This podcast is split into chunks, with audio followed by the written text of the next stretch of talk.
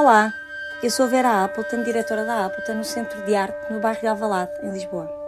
Neste podcast vamos ouvir o que vários convidados ligados à arte contemporânea têm a dizer acerca da sua atividade e de questões com ela relacionadas. Este podcast não tem um modelo pré-definido nem assuntos pré-estabelecidos. Tudo irá variar em função do convidado e do contexto. A Appleton é uma associação sem fins lucrativos com apoio mecenático da HCI Construções e da coleção Maria e Armando Cabral. Desde 2020 que a sua programação é também apoiada pela Câmara Municipal de Lisboa e República Portuguesa DG Artes. Fátima Marques Pereira, Lisboa, 1964. Licenciada em História pela Faculdade de Letras da Universidade de Coimbra, tem mestrado em História Contemporânea pela Faculdade de Letras da Universidade do Porto e a parte curricular do doutoramento em História pela Faculdade de Letras da Universidade do Porto. Pertenceu ao CITSEM, Centro de Investigação Transdisciplinar da Faculdade de Letras da Universidade do Porto, especialista de reconhecida experiência e competência profissional pelo Conselho Técnico Científico da ESMAE do Instituto Politécnico do Porto. Ao longo do seu percurso profissional, ocupou cargos de gestão académica e científica, escreveu inúmeros artigos e títulos publicados nas áreas da arte e cultura contemporâneas, fotografia e gestão cultural, tem participado em conferências, comunicações e ações de formação em diversas áreas da arte e cultura contemporâneas, com destaque para a arquitetura, fotografia e gestão e produção cultural e artística. Participou, participou em júris de concursos de arte contemporânea e em open calls para residências artísticas nacionais e internacionais. Fátima Marques Pereira foi uma das criadoras da licenciatura em Gestão Cultural da ESAP, aprovada pelo Ministério da Ciência, Tecnologia, Ensino Superior e Educação em 2009. Foi professora universitária na ESAP, Escola Superior de Artes do Porto, no mestrado integrado em Arquitetura e nas licenciaturas de Artes Visuais, Fotografia, Animação e Produção Cultural. Até janeiro de 2015 foi professora na ESMAI, Escola Superior de Música, Artes e Espetáculos, do Instituto Politécnico do Porto. Foi subdiretora-geral das Artes, DG Artes, Ministério da Cultura, entre 2010 e 2011. Foi diretora do Arquipélago, Centro de Artes Contemporâneas, localizado na ilha de São Miguel, Açores, de fevereiro de 2015, data da sua abertura, a janeiro de 2020. Em 2020 foi subdiretora-geral do Património Cultural, Direção-Geral do Património Cultural, Ministério da Cultura.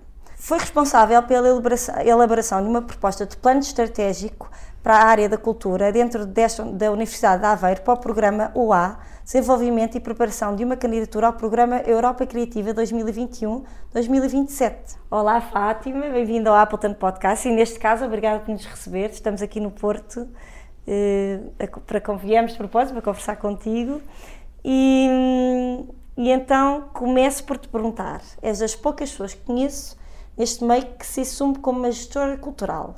O que faz todo sentido, dado o teu percurso académico, também estás justamente estes temas, estão aplicados à cultura, e o teu percurso profissional em todas as suas vertentes. Explica-nos então quais são as mais-valias desta função e a necessidade ou importância de existirem mais profissionais das artes com o teu perfil. Já que estamos habituados a programador, curador, eh, que são atividades bastante mais limitadas do seu campo de ação. Olá, uh, Vera. E uh, para já queria agradecer o convite. Relativamente ao meu percurso, ah, e agradeço terem vindo de propósito ao Porto Sim. para conversarmos. Eu acho que foi um pretexto para vir, para vir visitar esta cidade magnífica. E para me ver. E para te visitar e para te ver, exatamente. Uh, em, em, respondendo à, à, questão que me colocaste, eu penso que, muitas vezes penso porque é que a gestão cultural uh, me interessou e uh, desde muito nova que eu uh, achei que, que, seria interessante um percurso. Uh, eu tirei a licenciatura em Coimbra, não é? em História, e na altura eu queria, andava um bocadinho sem perceber muito bem o que é que eu gostava de fazer em História. Percebi desde logo que gostava imenso de história da fotografia, mas uh, não existia Sim. a história da fotografia. E por outro lado, gostava muito também uh, de arte contemporânea e gostava muito de toda a parte uh, cultural. Então, eu lembro-me que quando acabei o curso, sempre a pensar nesta questão da cultura, o que é que eu, porque foi sempre uma coisa que, que me atraiu bastante, aliás, Lembro perfeitamente que também, quando era muito miúda, ainda a estudar, uh, na altura fiz um programa, fazia um programa para a rádio, Sim. da área da cultura, e quando acabei o curso, resolvi, portanto, estava a dar aulas e sempre a pensar nesta, nesta vertente que eu gostava de explorar na área cultural.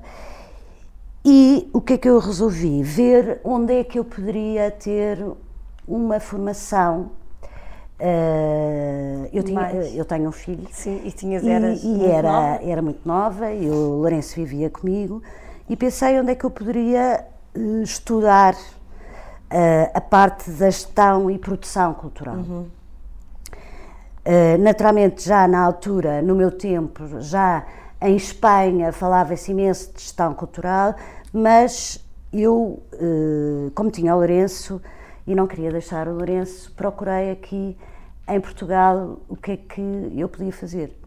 Então fui tirar um curso, eh, vim para o Porto, foi Sim. aí que eu deixei Coimbra, uhum. e vim para o Porto viver e fui tirar um curso eh, na Associação de Empresárias. Sim. Uh, Isso foi antes de fazeres o, o, mestrado? Foi, foi, foi, foi, foi. E vim para cá e tirei esse curso que tinha, tinha claramente a ver com produção cultural uh, e, e, de facto a partir daí resolvi uh, começar eu própria também a estudar e a trabalhar. Entretanto, quando estava, quando fui para o Porto, eu tinha que arranjar trabalho. Sim. E aí fui convidada para dar aulas na, na, na ESAP. Sim. E na ESAP fui logo dar aulas para. Fui dar aulas, eu lembro-me que acho que foi para teatro e para animação cultural. Sim. E portanto. Juntaste par... um bocadinho o teu interesse. Exatamente. E sempre com. Porque eu acho que para mim eh, foi absolutamente fundamental o curso de História. Sim, a teres a base. A base, história. porque uh, me deu uma formação que, uh, para já, obrigou-me a estudar imenso. Sim. E depois deu-me uma formação que eu uh, gosto particularmente e que explorei muito e que exploro até ao infinito, que é a ideia da transversalidade, da transdisciplinariedade. Sim. E então esta base, a história. E depois avançaste para a história contemporânea, não é? Sim, e depois ainda fui. complementaste mais essa. E ainda complementei posteriormente com o mestrado. Uhum.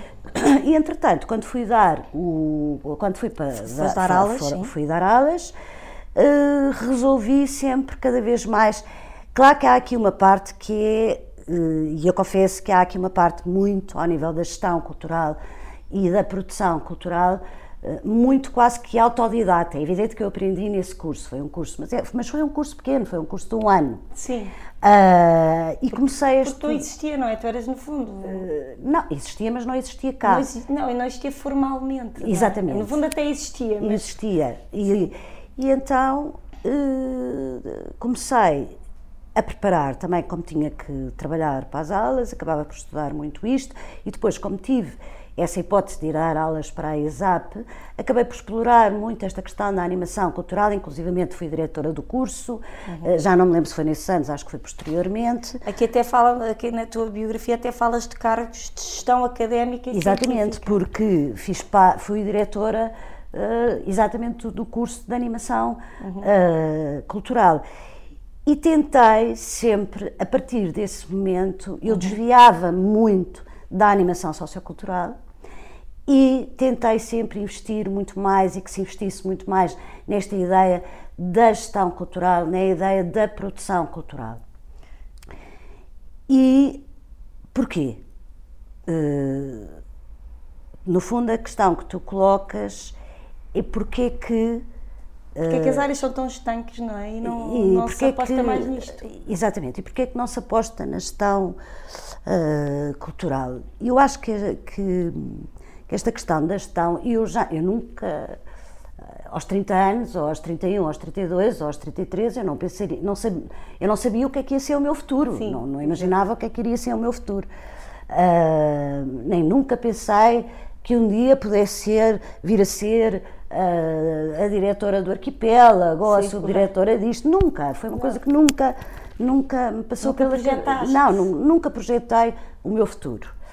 Uh, e de facto é verdade. Tanto é que não, não nunca tentei ser funcionária pública, não, não nunca. Foi, tudo foi acontecendo foi com naturalidade. Foi, com... Exatamente, foi tudo acontecendo e, uh, comecei a investir logo nessa, na, ESAP, depois dei muita formação, dei imensa formação profissional e estudava imenso para isso.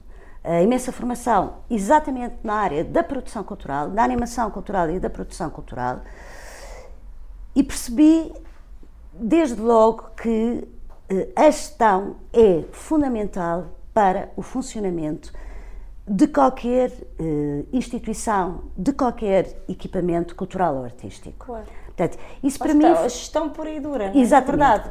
Deve haver noções de gestão para gerir o que é que. Não, é que. A natureza não invalida a importância da gestão, a natureza do objeto, não é? Lá porque é cultura, não invalida a importância que tem uma boa gestão. Não é? Pois, e depois, e esta, lá está, esta questão que a história me deu de ter um pensamento cruzado de, uh, e de facto eu devo tudo, devo muito, muito à história. A história sempre me obrigou a cruzar. E uh, a gestão do equipamento cultural, ou tu uh, estares num equipamento cultural, seja ele um museu, seja ele um centro de arte, seja ele uma associação. Sim, exato. Não, é? uh, não interessa só a programação. Sim. Nada se faz sem uma coisa que para mim é fundamental, que é o planeamento. Sim. Essa para mim é a grande questão. Sim. E foi sempre uma questão que eu uh, comecei desde logo a ensinar aos alunos. E efetivamente aquilo que eu sentia, e que eu sinto ainda hoje, não há de facto em Portugal uma grande cultura de planeamento. Uh, e é isso que me, que me levou a estudar muito nessa área uh, da estratégia, de uma estratégia cultural. Mas de uma estratégia cultural que não, que não seja uma estratégia micro, só da organização. Sim. Portanto, o que é que eu também procurei? Uh, procurei muito e sempre me interessou muito ler, por exemplo, as políticas governamentais uh, dos governos. Quase que estavas também a parte da economia, da, Sim, de todo o tenho, processo à volta de... É, e tenho por hábito, gosto de ler o Jornal Económico, gosto Sim, de ler uh, o, o, Jornal de Negócios. Interessa-me saber o que é que estão a fazer, o, o que é que se está a passar. Esse enquadramento é importante, é, porque influencia e, tudo. É, e há outra coisa, quer dizer, tudo aquilo que eu percebia, e à medida que fui uh, crescendo, se assim posso dizer, na minha vida Sim. profissional, e à medida que fui conhecendo pessoas, porque o que, o que é um facto é que eu acho que esta aproximação com a arte contemporânea foi natural. Uhum. Foi, uma, foi perfeitamente natural. Até porque uh, eu depois vou estudar fotografia, faço um mestrado, um mestrado uh, na Faculdade de Letras no Porto, uh, a História Contemporânea, mas que era de fotografia. E depois cada vez fui-me aproximando mais, até porque eu fui dar, dava História da Arte, Arte Contemporânea, passei a dar imensas, imensas disciplinas, disciplinas. Uh, que, ligavam à que me ligavam à arte. E de facto, depois havia uma coisa que eu queria muito, que era uma aproximação prática. à vida prática. Portanto, e isso uh, talvez me tenha levado ainda a pensar mais na questão da gestão cultural. Sim. Uh, porque não chega só um conhecimento teórico. Sim. E para além do conhecimento teórico, esse conhecimento teórico para uh, quem está à frente de uma instituição cultural ou artística uh, tem que ser uh, um conhecimento que não seja meramente direcionado para, a, a meu ver, não é? Sim, Isto tem é, que ser mais abrangente. Exatamente. Tem, não pode ser só a pensar na programação. Ora, Uh, a gestão cultural, porque é que é fundamental? Porque a gestão cultural uh, obriga a uma organização. Obriga a uma organização, uh, quer do ponto de vista conceptual, quer do ponto de vista formal. Uhum. é claro que muitas vezes as pessoas brincam comigo, quem, quem, trabalha comigo e quem me conhece bem, sabe que eu é cronogramas para aqui, cronogramas para lá. Portanto, tudo é muito organizado. Sim. E faz com que, e isso é uma questão que é fundamental, e faz com que as diferentes áreas disciplinares se cruzem. Uhum.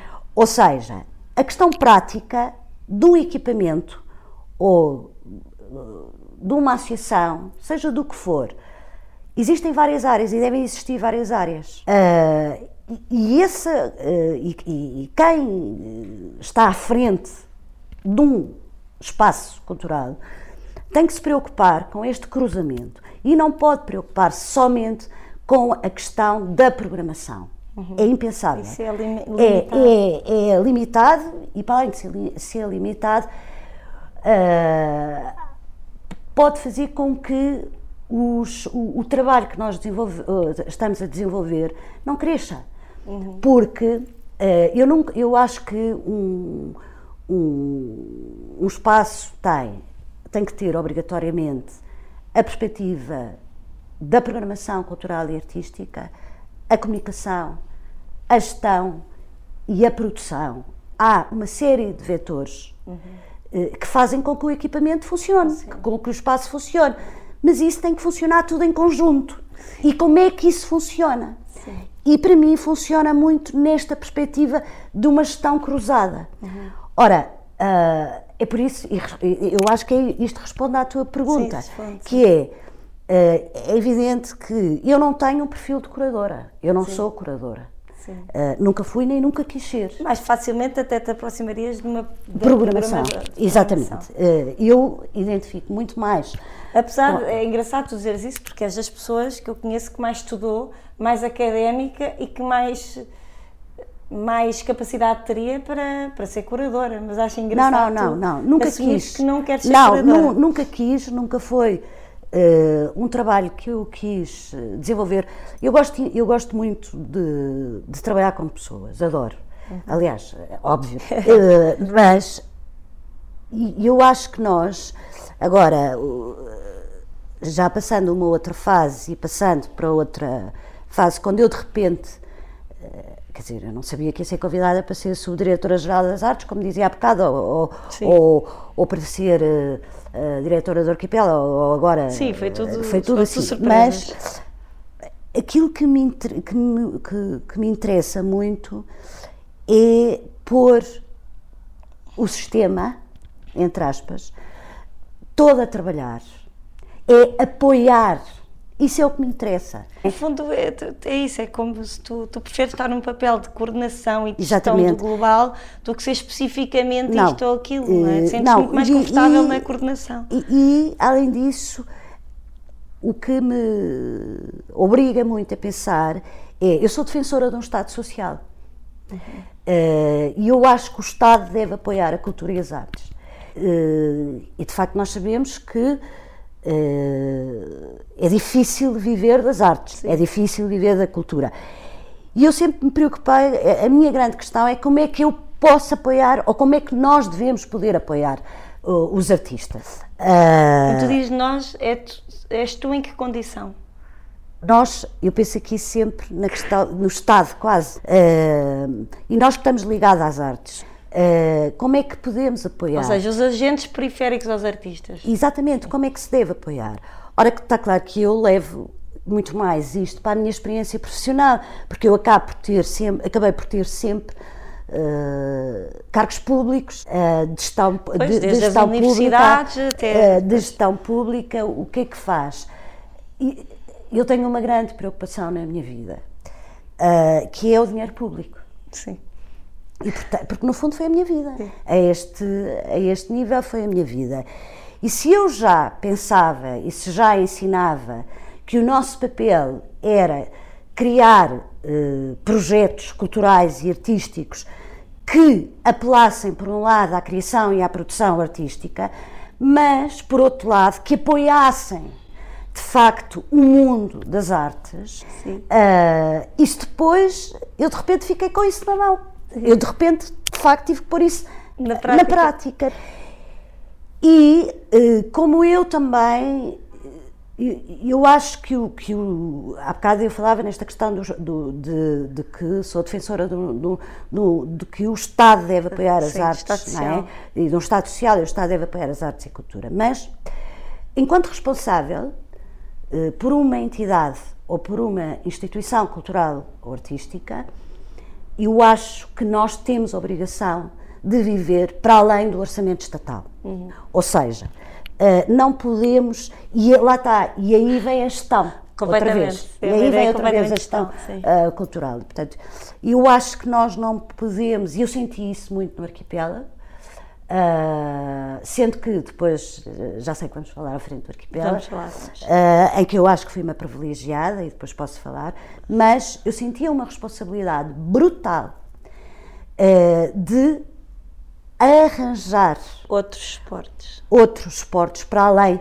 do orçamento que era dado pelo governo dos Açores, neste mas caso pelo o, governo dos Açores. O, o governo, nas candidaturas à DG Artes, hoje em dia, privilegia o facto da estrutura que se está a candidatar ter outro tipo de apoios.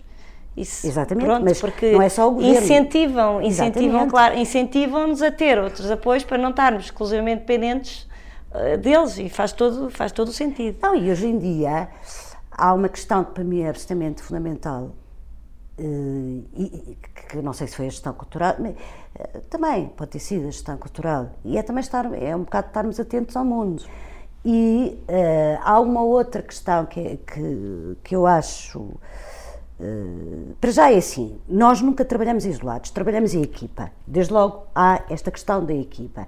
E depois há outra coisa: o nosso, o nosso mundo não é só Portugal, é muito mais do Sim. que Portugal. E temos que estar, temos que estar muito, uh, muitíssimo alerta e atentos a tudo o que se passa no mundo, particularmente na Europa particularmente ao nível da gestão cultural e das artes. E porquê? Porque hoje em dia há imensos apoios às artes e à, e à, e à cultura. Uh, isso é fundamental. Por exemplo, eu acho que as instituições deveriam ter pessoas exclusivamente, as instituições culturais e artísticas, uhum. deviam ter pessoas, uma pessoa pelo menos, uh, e depois trabalham em equipa, que, que esteja exclusivamente dedicado a candidaturas Sim. para os apoios. Eu só assim, só assim não, é que se consegue. Não. É, só assim é que se consegue. E não se pode pensar que os apoios só vêm da DG Artes, à Europa Criativa, e depois tem, uh, podem concorrer à Gulbenkian, podem concorrer. Há uma série de instituições neste momento uhum. que dão apoios.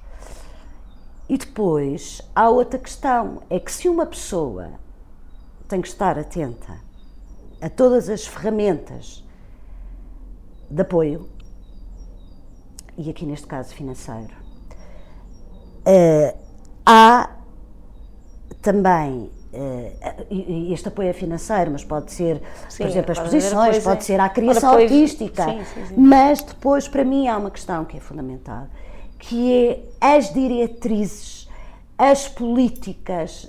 Eu, eu, eu sei que, que isto pode ser muito criticável, mas para mim não é.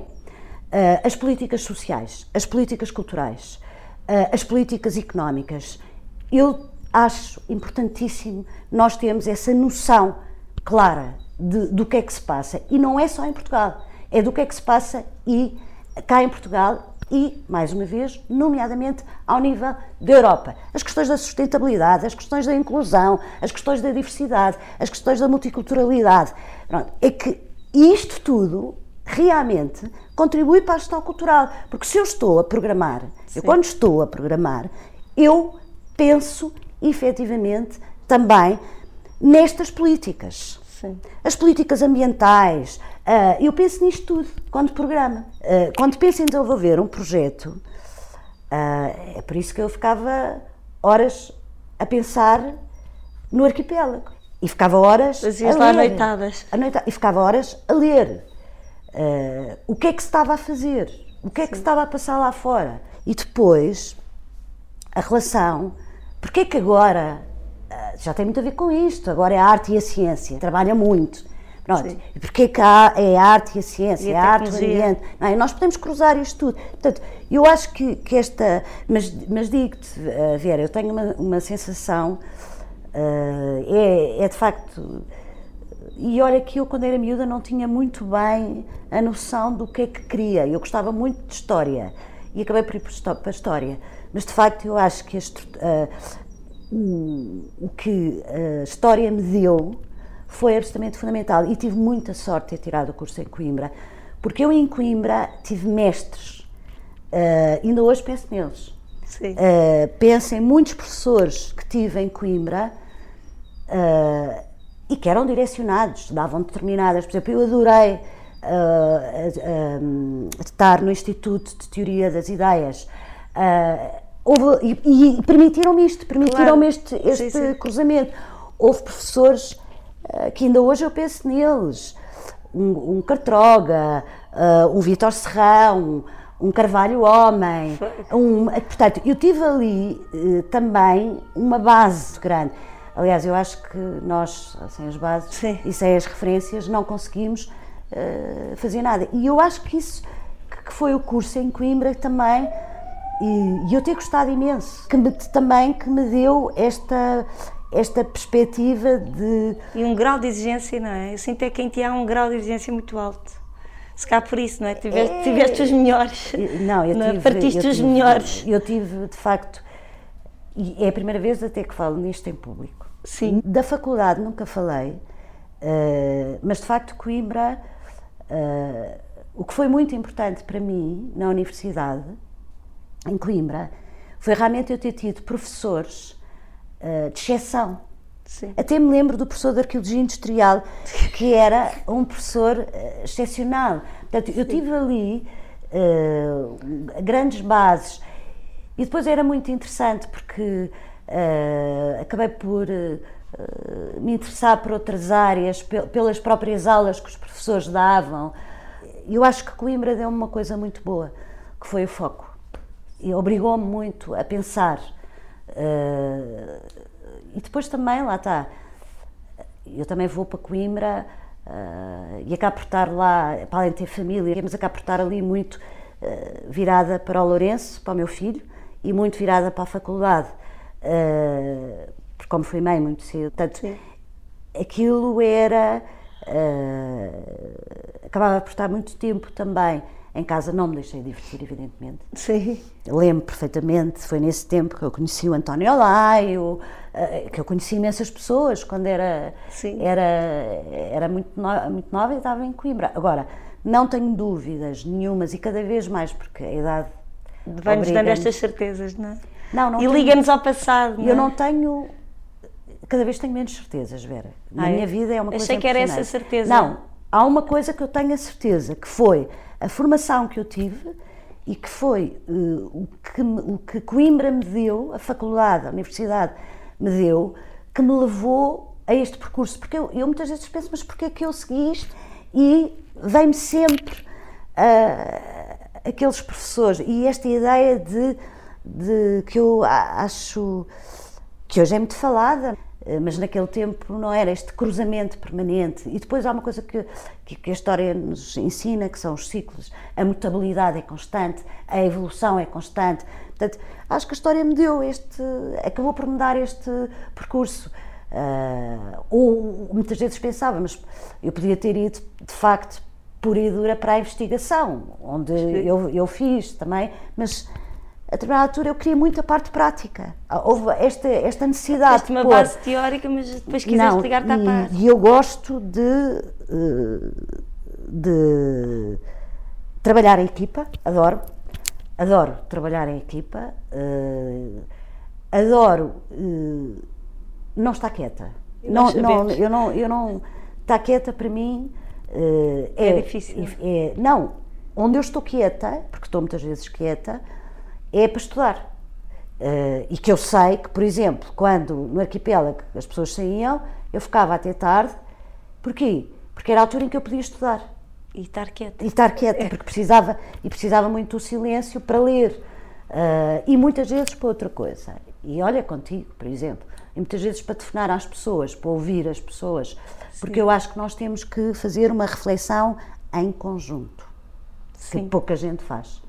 Sim. Foste convidada então para ser diretora, não é? Do Arquipélago, diretora artística, que era um centro de artes, é um centro de artes contemporâneas em, em Ponta Delgada, nos Açores, num edifício que era uma antiga fábrica de álcool e tabaco e que foi requalificado no âmbito de um projeto arquitetónico premiado pelo João Mendes Ribeiro. E da Cristina, e do menos é mais. Sim, ok, exatamente. O espaço que tem uma beleza e uma escala que nos deixam soberbados e, e tu tinhas que pegar nesse, naquele assunto raiz. Tinhas que definir um conceito, um programa, lá está, a organização geral e espacial, entre, entre outras coisas. Muito o que ouvimos sobre as linhas de orientação daquele espaço foi definido por ti saiu da tua cabeça, que eu sei. Diziste então que seria um espaço para promover a criação, a produção e difusão da arte em domínios que incluem artes visuais, artes performativas, multimídia, cinema, música, arquitetura, design, ilustração, literatura e moda. Trabalhaste em internacionalização, estabeleceste protocolos com instituições similares também localizadas em ilhas, que isso foi muito interessante. Mas diz-nos então, foi um elefante branco na tua vida? Um equipamento com potencial gigante, mas com poucos meios de financiamento. Chegavas a passar noites em, em Claro, que eu também sei, e, e ficavas lá. Qual foi o impacto disto tudo na tua vida? Conta-nos lá.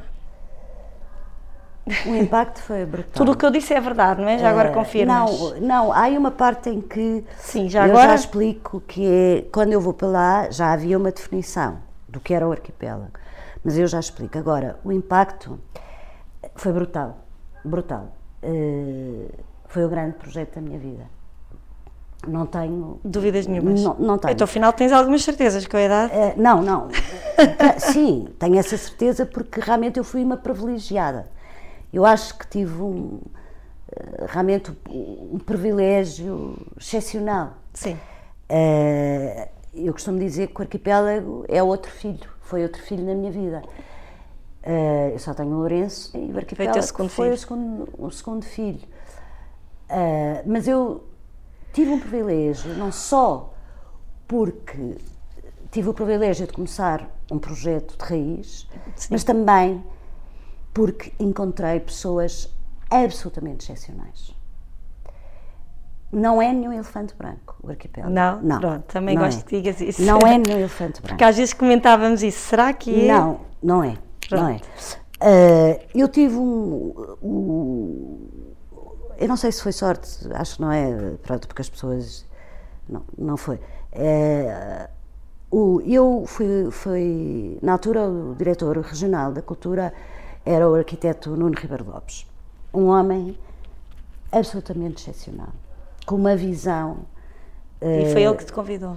foi o presidente do governo através do, do diretor, o, presidente do governo, que na altura era o Vasco Cordeiro, através do diretor regional eh, da cultura, Nuno Ribeiro Lopes, em que de facto houve logo desde o início uma empatia.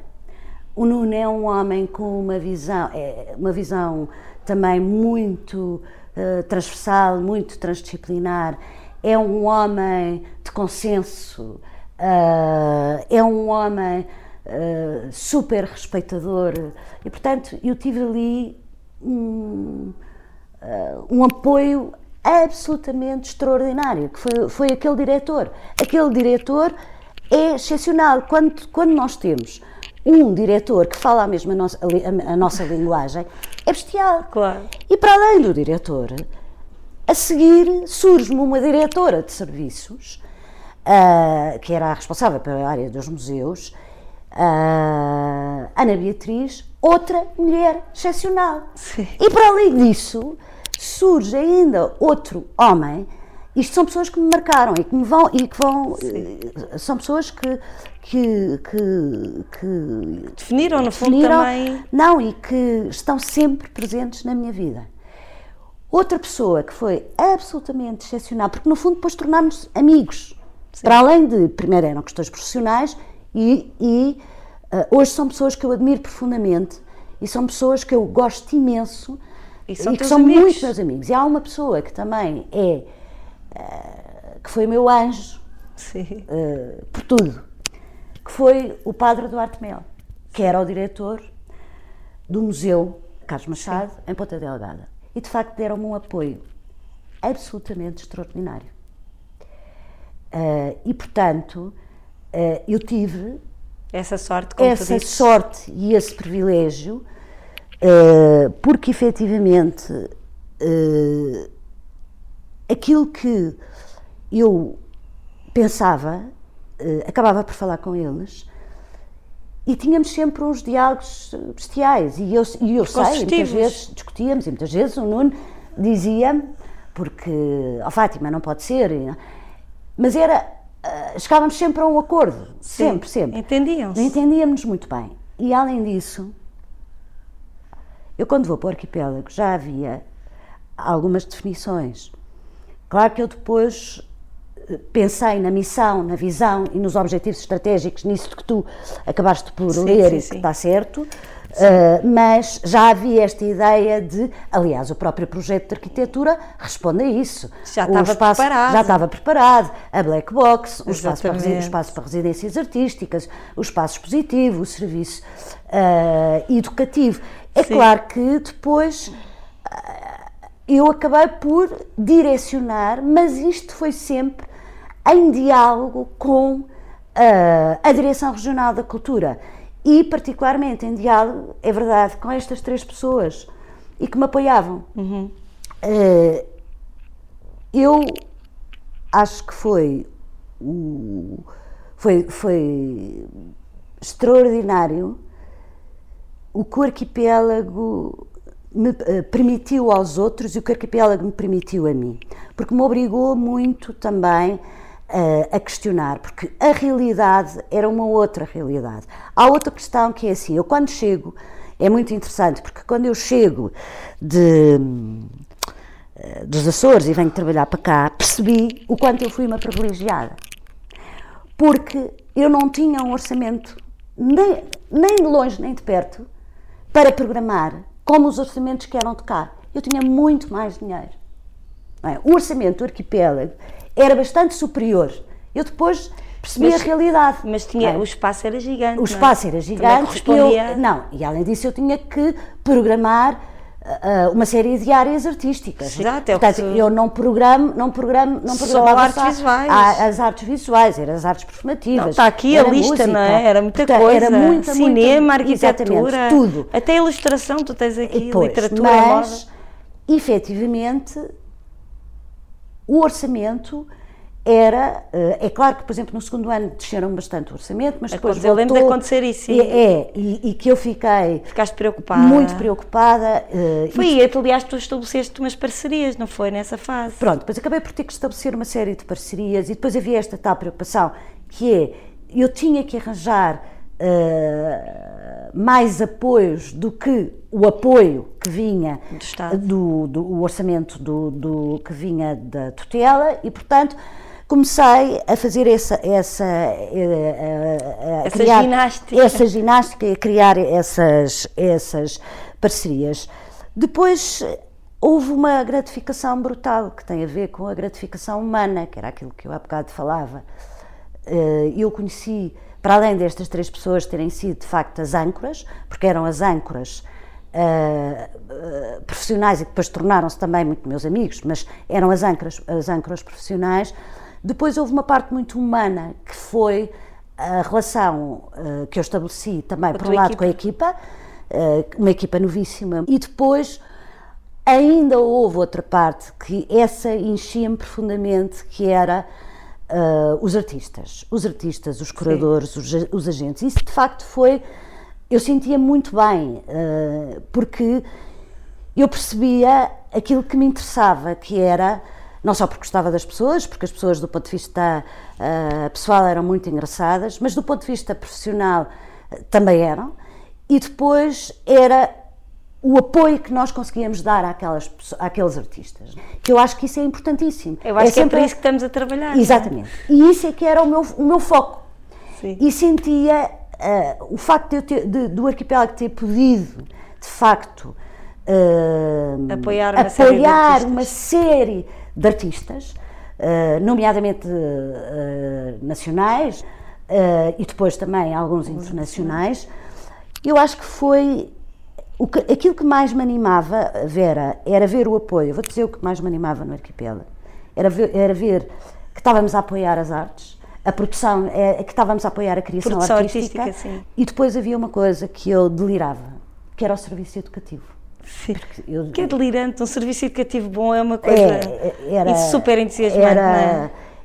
era bestial, não é? A ver, até porque. eh, Que é aí que tu tocas na comunidade, não é? É. E que tu tocas É. na parte, eh, tu que estudaste História e tudo isso, e estudaste provavelmente também a História dos Museus, e quer dizer, um centro de artes tem esse, hum, tem esse enfoque. Que é, que é um enfoque pedagógico de, de, de transmitir A mediação, conhecimento, não não é? é? A mediação é e, fundamental. e através da arte, portanto, eu acho que não há, não há nada que nos deixe mais realizados, não é? É, a mim deixou-me ainda, muitas vezes estou aqui em casa ou estou noutro sítio qualquer ou quando vou a qualquer lado, eh, ainda me vêm as imagens dos miúdos. Tenho, eh, tenho saudades Disso, disso. disso, tenho muitas saudades daquele movimento que eu adorava. E tu és Eh, uma mulher de ação, és uma mulher de movimento, era bom para ti. E depois tinhas a noite para acalmar e para estudar, portanto tinhas o melhor dos É, e depois mundos. tinha outros amigos, por exemplo, eu fiquei com um grande amigo também, eh, para além de outros, mas eu tinha uma companhia muito grande, o Nuno, eh, que nós andávamos, eh, conversávamos muito os dois, ah, porque vivia ao meu lado, porque a verdade é que o arquipélago também eh, fez-me sentir aquilo que eu nunca tinha sentido, que foi solidão. Sim. Uh, porque Que é um bocadinho contraditório, não é? É, é. uh, porque a determinada altura começava a ser penoso para mim as saudades de casa, E do filho? as saudades do... da família, as saudades dos amigos. Sim. Porque não era propriamente, se imagine, se, se o arquipélago fosse, se a minha família, ah, eu tenho uma, uma grande parte da família que está em Lisboa, os meus irmãos, a minha mãe, ah, depois tenho outra grande parte, tenho outra parte da família ah, Aqui que, está, que está aqui no Porto. Mas se eu trabalhasse, imagina, em Coimbra, ou se eu trabalhasse, quer dizer, não me custava nada. O problema é que tínhamos um oceano Sentes-te que era, mesmo longe. Sentia mesmo longe. Não, e é a questão da ilha que eu. Até íamos falar isso mais à frente, mas tu escreveste um texto lindo sobre isso. Do que é que era, não é? Do que é que era viver numa ilha. Porque mesmo que estejas num voo. Porque tu- Viver- tu, quer dizer, tu estás. O voo não é assim tão Não é? eram uma, duas horas, acho Está bem, as duas horas estás em Lisboa, mas na verdade te sentes sempre longe, não é? Essa história de estares com um oceano entre nós, não é? é. eh, São Miguel é lindo. São Miguel é uma beleza. O arquipélago é lindo. Era tudo bonito. Era tudo. Mas também há uma coisa que me estrutura, eh, que é as minhas relações. Sim. Eh, as minhas relações eh, fora as relações profissionais. Sim. As minhas relações afetivas. Sim. Eu não consigo viver sem pensar na minha família. A minha família é muito importante para mim. E a determinada altura, eh, depois eu não. Já falar ao telefone já me irritava. Eh, já não. Porque a determinada Claro. altura o que eu queria era estar com as pessoas. Eh, estar com. Fisicamente. com- fisicamente. É evidente que eu fui, e, e posso dizer, eu fui muito compensada também por as pessoas que passaram pelo arquipélago, pelos artistas, pelos corredores, pelos coreógrafos. Fui muito, muito apoiada, de facto, eh, pelos realizadores, eh, pelos músicos, porque as pessoas acabavam por perceber que eu estava ali sozinha. Eu, ti- eu fazia questão de eh, os artistas ia- que iam, iam sempre jantar à minha casa. Claro. Os jantares eram em minha Acaba casa. por ser uma coisa muito É, acabei- próxima, não é? Exatamente. Uma relação E acabei muito mais próxima, que se Exatamente. fosse em Lisboa, não é? É, acabei por, por estabelecer também essas. eh, Até essa porque eles, eles, eles também, quando vão para lá, não estão a ir para, para Lisboa, eles estão a ir para um sítio também isolado. Portanto, eles também precisam mais de ti, não é? É, em e depois medida. era esta questão de. Eh, porque eu, eu acho que esta. Lá está. é, a- questão de, de- da- mais uma vez, da, da transversalidade, eh, ela depois para mim também se reflete muito no dia a dia, eh, no contacto com as pessoas, colocar as pessoas em contacto umas com Claro, as outras, claro. pôr as pessoas a, Sim, a conversarem. sim. Portanto, Tu és quase também uma relações públicas no meio disso.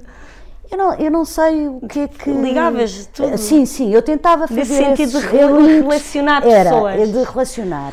Agora, é assim, eh, a determinada altura, eu comecei a sentir, eh, de facto, eh, porque eu, já não queria. A minha família queria ter comigo, eu não deixava. Eu queria era vir eu cá. Claro. Pronto, porque Sim. Eh, Tu também precisavas de mais do que isso. Exatamente, e precisava de estar eh, com as amigas, com os amigos, eh, precisava depois de ver o que é que se estava a passar cá, de ver as exposições, Sim, de ver espetáculos. uh, que lá também havia. Porque uma coisa é certa, o arquipélago foi muito, é, é, muito importante e foi muito importante para os Açores. Mas a verdade é que já existia no arquipélago o tremor, já existia no arquipélago o walk and talk, Sim. já existia no arquipélago o museu quando diz no arquipélago, quer no dizer... arquipélago artes contemporâneas, sim, sim. não é? Uh, no arquipélago, quer dizer, na, na, ilha, na ilha, na ilha, na ilha de São Miguel, uh, existia Já o arquipélago Centro de Artes Contemporâneas, Sim. mas antes do arquipélago Centro de Artes Contemporâneas já existiam, já existiam iniciativas todas. uma série de iniciativas uh, de arte contemporânea. Havia uma galeria, havia e há uma galeria, galeria Fonseca Macedo. A Galeria Fonseca Macedo. Ah, o Tremor é um projeto absolutamente excepcional. Mesmo se passa com Walking Talk. E, portanto, e o mesmo, por exemplo, o Duarte no museu, e, e provavelmente os anteriores eh, diretores, já desenvolviam também projetos de arte, uhum. não é? Portanto, não era uma novidade, não é? Não, não, não era. Uh, não era uma novidade. O que era novidade era o espaço em o si, equipamento. o equipamento em si e o que é que se ia fazer daquele equipamento. Olha, e diz-me uma coisa: consegues falar nos projetos específicos que te tenham marcado? Eu lembro, por exemplo, que foi primeiro, julgo eu, eh, corrijo-me se estou enganada, que foi o primeiro espaço institucional a convidar colecionadores portugueses a mostrar as suas coleções. Verdade? Eu penso que sim, eu não posso garantir. Mas eu tenho quase certeza que sim. Eu, é? eu penso que sim. Começaste com, com, quem? Cachola, com quem? Com António Cachola. Com António Cachola. Sim. Eu penso que sim. Lá está. A mostrar de uma maneira institucional. Exatamente. E, Isto já tem a ver, mais uma vez, com este pensamento de colocar todas as pessoas do, que fazem parte do sistema, uhum. entre aspas, da arte, trabalharem em conjunto. Uma coisa que te marca assim. Ó Vera, eu não quero ser injusta. Não, eu não, mas... não, eu não quero ser injusta porque. Não, eu vou dizer. Porque eu acho que, que houve projetos absolutamente excepcionais e adorei. Há um projeto uh, que eu gostei imenso, o Geometria Sónica. Sim. Uh, foi um projeto que para mim me marcou imenso.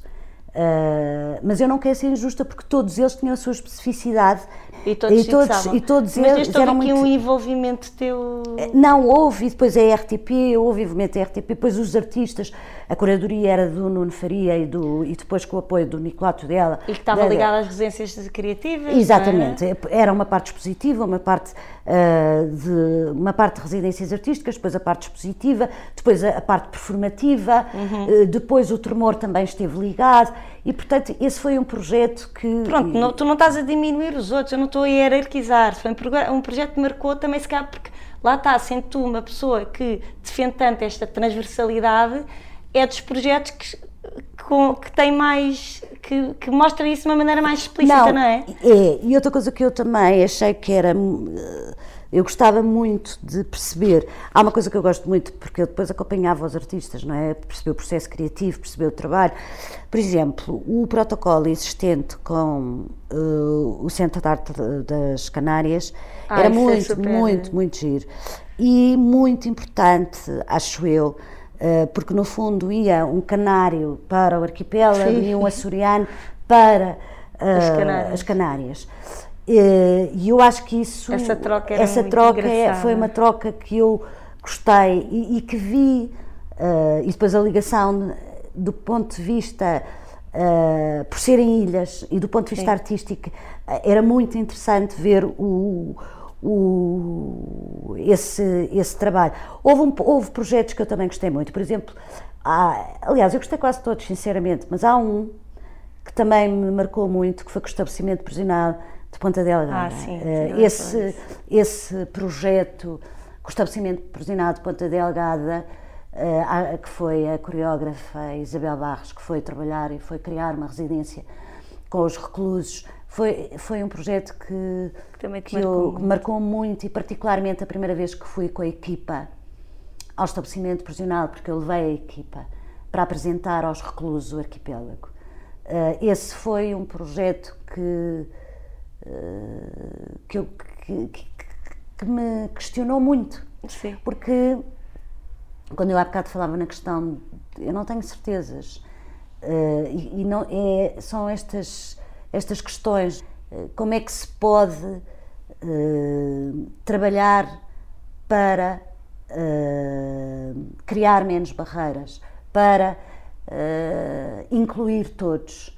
Uh, mas não de uma forma populista, não, não é? Não. De uma forma Ou paternalista. E nem paternalista não. e de uma forma uh, uma forma justa, justa, não, não, de uma forma normal, natural, normal, natural, normal, sim, com natural, naturalidade, natural. Sim. E isso uh, foi uma coisa que, que a mim me interessava muito.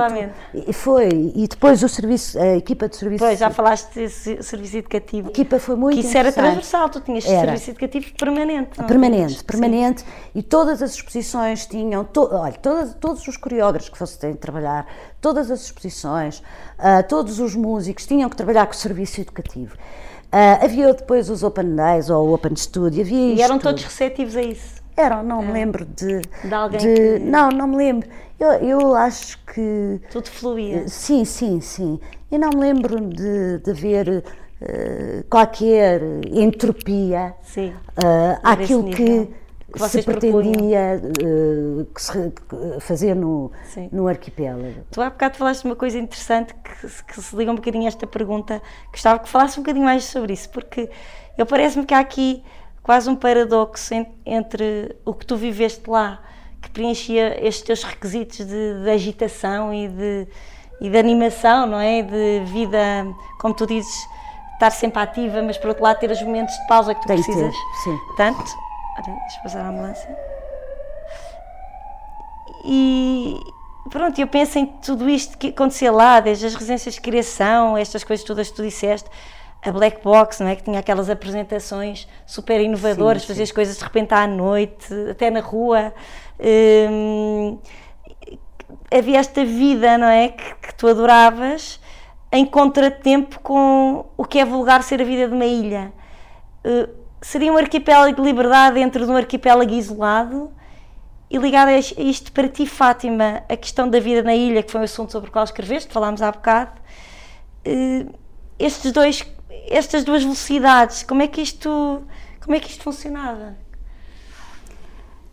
Porque é muito paradoxal, não é? Já há bocado falaste um bocadinho sobre isto, mas não entraste a fundo. Sim, eu acho que a ilha. Eu fui para a ilha com um propósito. Sim. Muito claro. Sim. E eu sabia. O ser diretora do arquipélago, para mim, foi uma missão. Resume-se a isto. Sim. Era uma missão. Era o despojamento total. Eu não concebo, se calhar isto é um, é um defeito, não sei, eu não conseguia conceber uh, a, a, responsabilidade e o privilégio que eu tive de criar um projeto do zero que não fosse como uma missão. E, portanto, aquilo foi encarado por mim como uma missão de corpo e alma. É claro que eu, antes de ir, isto foi discutido em família. Uhum. Uh, mas, felizmente, eu tenho uma sorte bestial porque eu tenho uma família altamente respeitadora. E, é giro que uh, tenho ouvido dizer isso, as uh, famílias respeitadoras. É, muito importantes. É uma família altamente respeitadora e que uh, ninguém. Apoiaram-te. Sim, apoiaram-me e ninguém se. podia ter dito, até alguns dos meus irmãos podia ter dito. Não, pronto, era o que eu queria fazer e fiz. Mas eu encarei sempre com uma missão. É muito giro porque lembrei muitas vezes do meu pai lá. O meu pai era oficial do Exército uh, e teve muitas comissões. E lembro-me que uh, eu, como filha de um militar, uh, tive, desaparecia durante. Exatamente. E o meu pai tive, entre aspas, privada do meu pai. Sim. muitas vezes, porque o meu pai ia para uma comissão. Sim, que era como e, ir para uma ilha. Exatamente. E para mim era, não era como ir para, porque, porque para mim ir para uma ilha não foi. Uh, não teve esse peso? Não, não, não okay. era um, não era um não, peso. Não era um peso. Mas era uma comissão. Sim, ias para longe. Para okay, longe. Foi para uma missão. Sim. E pensava imensas vezes no meu pai, quando lá estava. Uh, pensava em muita coisa. Sim. Mas esta de facto. Era isso, também tinhas muito tempo para pensar. É, tinha sim. muito tempo a pensar e uh, pensava que aquilo era limitado no tempo. Eu sabia que, que, que, era, que isto era um trabalho que iria ser limitado no tempo. O que é bom e mau, não é? Porque por um lado adoravas aquilo. Não, por um lado adorava, mas por outro lado eu sabia que isto um dia, eu sabia quando lá estava, porque a novidade é sempre boa. Não é? Quando vamos para um sítio, não conhecemos. Quer dizer, eu não sou propriamente, não, tenho, não tinha propriamente 20 anos nem 30 Sim. anos. Portanto, eu sabia, a novidade é sempre boa, enquanto andamos a descobrir, enquanto andamos. Agora, sabia que me ia trazer. Uh, dificuldades. dificuldades, nomeadamente dificuldades pessoais. Sim. Uh, questão das saudades. Uh, eu sabia que, ia, que, que acabava por eu não podia chegar lá se tinha saudades de alguém meter-me no carro e ir. Não podia, porque ia bater sim, ao mar. Sim, sim, Portanto, não, não podia. bater ao mar, eu uh, Agora, eu sabia que isto ia acontecer. E sabia que eu nunca pus um limite a mim própria. Nunca pus. Mas sabia que um dia. Uh, e, o que é que tu, e o que é que tu não sabias e aconteceu? O que, é que, que tu não esperavas? E que, que, é que... Olha, não esperava, o, não sabia que ia ter o convite depois para vir para cá. Uh, não sei se mudou esperava... Alguma coisa em, mudou não, alguma coisa em ti? Mudou muito. O arquipélago mudou tudo em mim. Tudo? Tudo, tudo. A maneira de pensar, a maneira de atuar... A maneira de estar com uh, os a outros? A maneira de estar com os outros, a maneira de viver... Uh, a maneira profissional. Tu não sabias quando não, ias para não, lá que não. ias vir com essa bagagem? Não, não. Por exemplo, a minha atuação profissional também mudou muito. Uh, eu acho que me deu. É, realmente é a história da missão. Uh, quando se vai em missão? Um, uma visão muito mais. Eu acho que quando estou nas coisas, eu tenho que estar nos projetos de uma forma completamente altruísta. Sim. Não consigo. É claro que isso me prejudica também. Sim. Aliás, de tal forma que eu a determinada altura era tão altruísta que a minha vida pessoal estava eh, não se, desmor, não, não, não, se desmorona, eh, não se desmoronava porque é muito estrutural, é, é muito forte. alicerçada, exato, é muito alicerçada, é muito forte, mas a determinada altura eu pensava, quer dizer, eu estou a perder uh, contacto um e, e, o tempo. Um, um tempo um da tua tempo família, com a, pessoas, exatamente, do, com as pessoas, filho, mãe, com o meu filho, com os meus irmãos, com a minha mãe, uh, com toda a gente, percebes? Com os meus amigos. A determinada altura eu começava a pensar nisso. Agora, eu acho que mudou muito, muito, muito uh, do ponto de vista profissional, porque o arquipélago foi uma lição de vida. Foi uma lição de vida. Eu vi o que nunca vi na vida e que me obrigou uh, a deixar-me.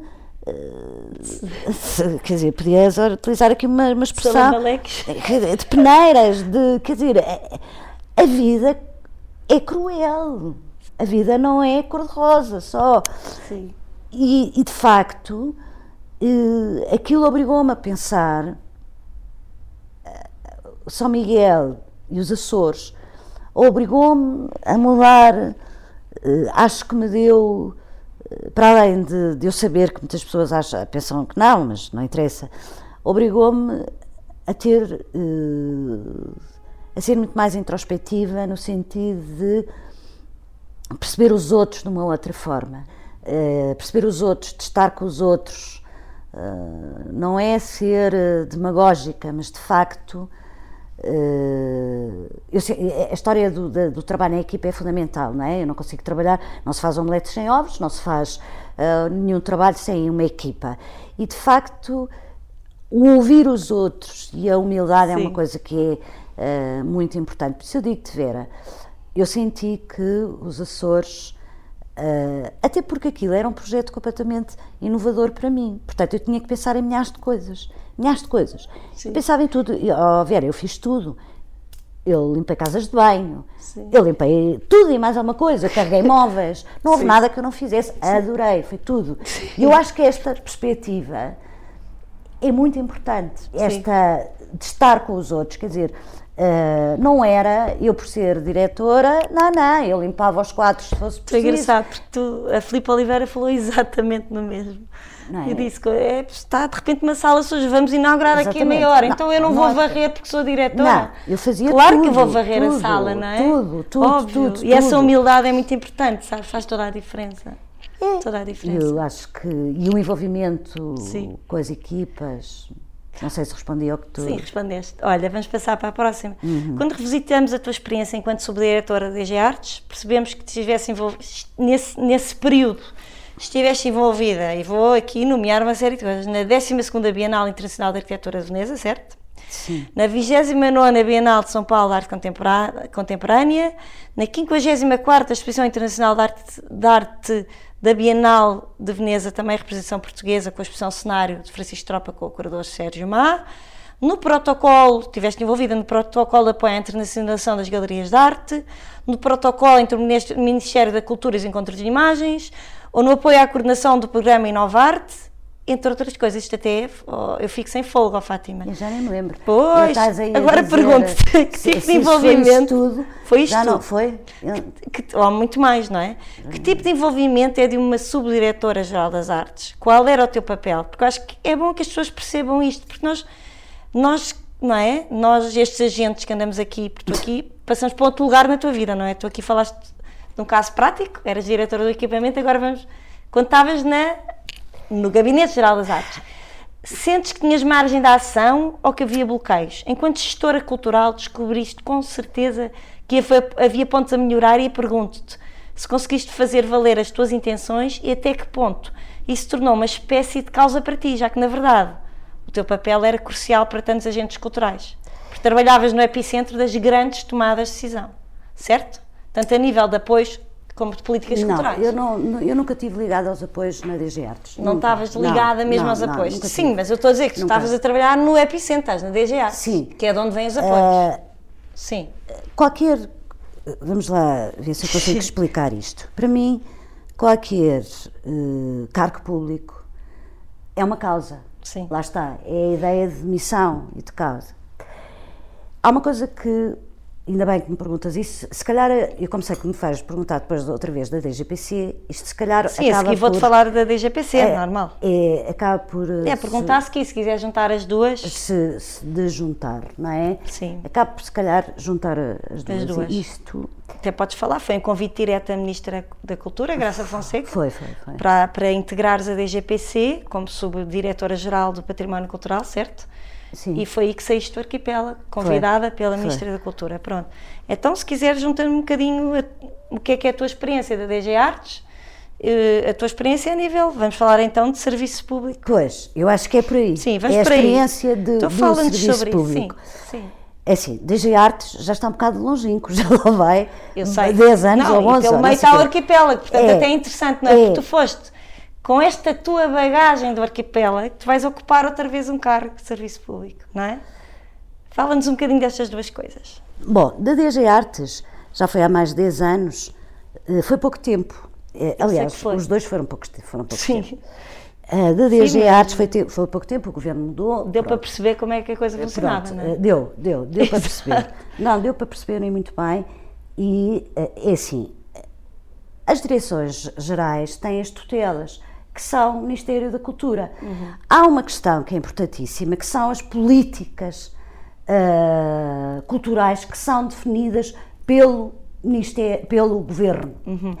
E, portanto, quando tu aceitas ser subdiretor-geral, que é o meu caso, que aceitei Nas duas do, situações. duas situações, eu sabia perfeitamente quais eram as políticas culturais e o que é que se deve fazer, não é? Nós sabemos que temos uma tutela e que as políticas culturais são, naturalmente, para cumprir. Isso não significa que se não concordares com alguma questão, que não o digas à tutela, ou ao diretor-geral, ou ao secretário de Estado da Cultura, ou ao secretário de Estado da Cultura, ou ao próprio ministro ou à própria ministra. Hum. Há espaço para conversar. E eu, felizmente, tive sempre esse espaço uh, para conversar. Em relação à DG Artes, eu adorei, uh, foi há pouco tempo, mas adorei a Bienal de Veneza. Uh, foi aí- fizeste em pouco tempo muita coisa, não é? Tiveste envolvido em Sim, muita sim. coisa. Uh, eu acho que foi uma experiência muito gira e era bastante nova ainda e que mais uma vez também me obrigava, me obrigou a pensar, a estudar e a inserir-me numa coisa que era perceber a política, Sim. E eu acho que é que fundamental. é fundamental. Perceber a política uh, perceber onde tu estás situada uh, e perceber que outra coisa que é as expectativas, isto é, é muitíssimo complicado, as expectativas que os outros têm de nós. Uhum. Há uma questão que é fundamental e que me apercebi muito agora também na DGPC, e já me tinha percebido na DG Artes e agora com mais alguma, se calhar com mais algum conhecimento, porque já passaram entre a DG Artes e a DGPC e, portanto, o arquipélago e não sei o que, passaram O arquipélago mais parece anos, que foram 20 anos, não é? Mais 10 anos. uh, mas há uma questão que é fundamental. De facto, é muito difícil para os outros perceberem como é que as direções gerais funcionam. Uh, o tempo da política não é o tempo dos agentes. O tempo dos agentes ou dos artistas não é o tempo da administração pública. E isto é muito difícil as pessoas perceberem. Pois é. Uh, que é uma coisa uh, que ninguém fala, mas é verdade. Porque os é, processos têm. Exatamente. Há é regras. uma máquina. Há, é uma máquina. Há regras. Há uma burocracia que de facto nós temos que trabalhar para que se, uh, agilize. se agilize, simplifique. Esta questão da transição digital é ótimo. Essa coisa que, que há, há uns dias saiu da nova plataforma da DG Artes para os concursos pois, é importantíssimo. Porque vai tornar Portanto, a coisa mais célere, não é? Não é? Exatamente. Uh, as pessoas muitas vezes não percebem o tempo que demora a nós conseguirmos pôr tudo na prática.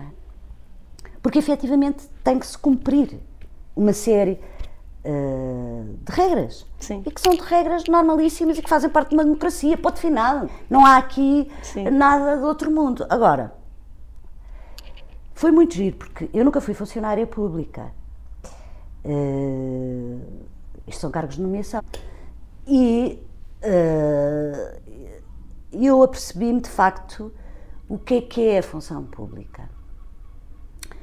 E uh, eu trabalhei com pessoas, quer na DG Artes, quer na DGPC, é evidente que neste momento está muito mais presente na minha cabeça DGPC. a DGPC, não é?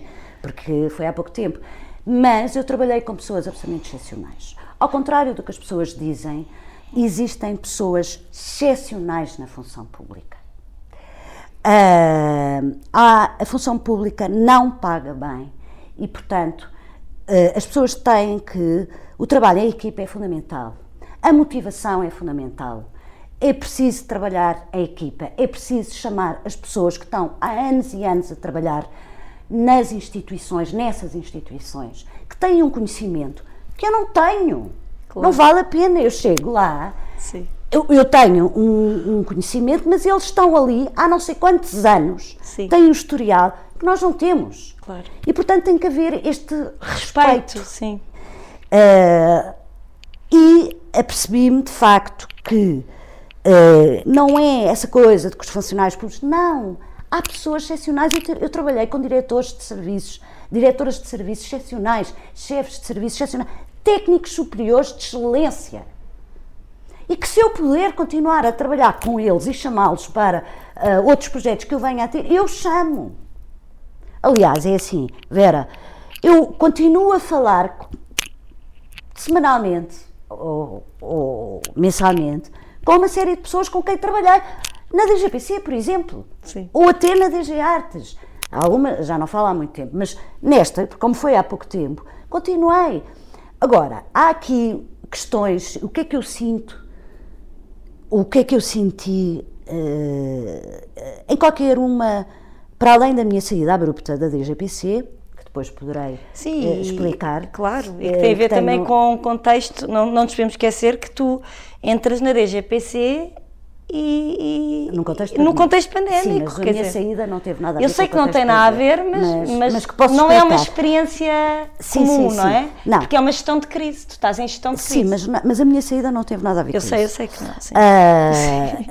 Uh, a questão é, eu, não, eu na, na, na DG Artes uh, tinha as artes, uh, as artes visuais, mais uma vez, Uh, e, e qual era o teu papel como subdiretora? Exatamente, que era coordenar tu, tudo uh, o que já estava definido para as artes visuais. Okay. E uh, também propor, por exemplo, quando na altura a Associação dos Galeristas me vieram pedir apoios, eu tratei disso, daquilo que tu acabaste okay, sim, que, uh, sim, que copiaste e falei nisso. Sim. As bienais, e tinha que tratar Está aqui delas. o protocolo de apoio à internacionalização, Exatamente. não é? À internacionalização, porque sim, não é tinham apoios sim. e tratei disso. Isso foi uma coisa que foi tratada a ter, ali. E passaram a ter. Nesse ano, acho eu, eram dois anos, acho eu, já e não tenho a certeza. depois deixaram de ter outra vez. Depois uh, deixaram, mas a verdade é que este governo que findou há... É porque a seguir a ti acho que o Ministério da Cultura ficou só uh, Secretaria de Estado. Exatamente, pronto. pronto. E por aí já é, vamos falar exatamente. também nisso. Houve, eu tive a sorte sempre de trabalhar em Ministérios da Cultura uhum.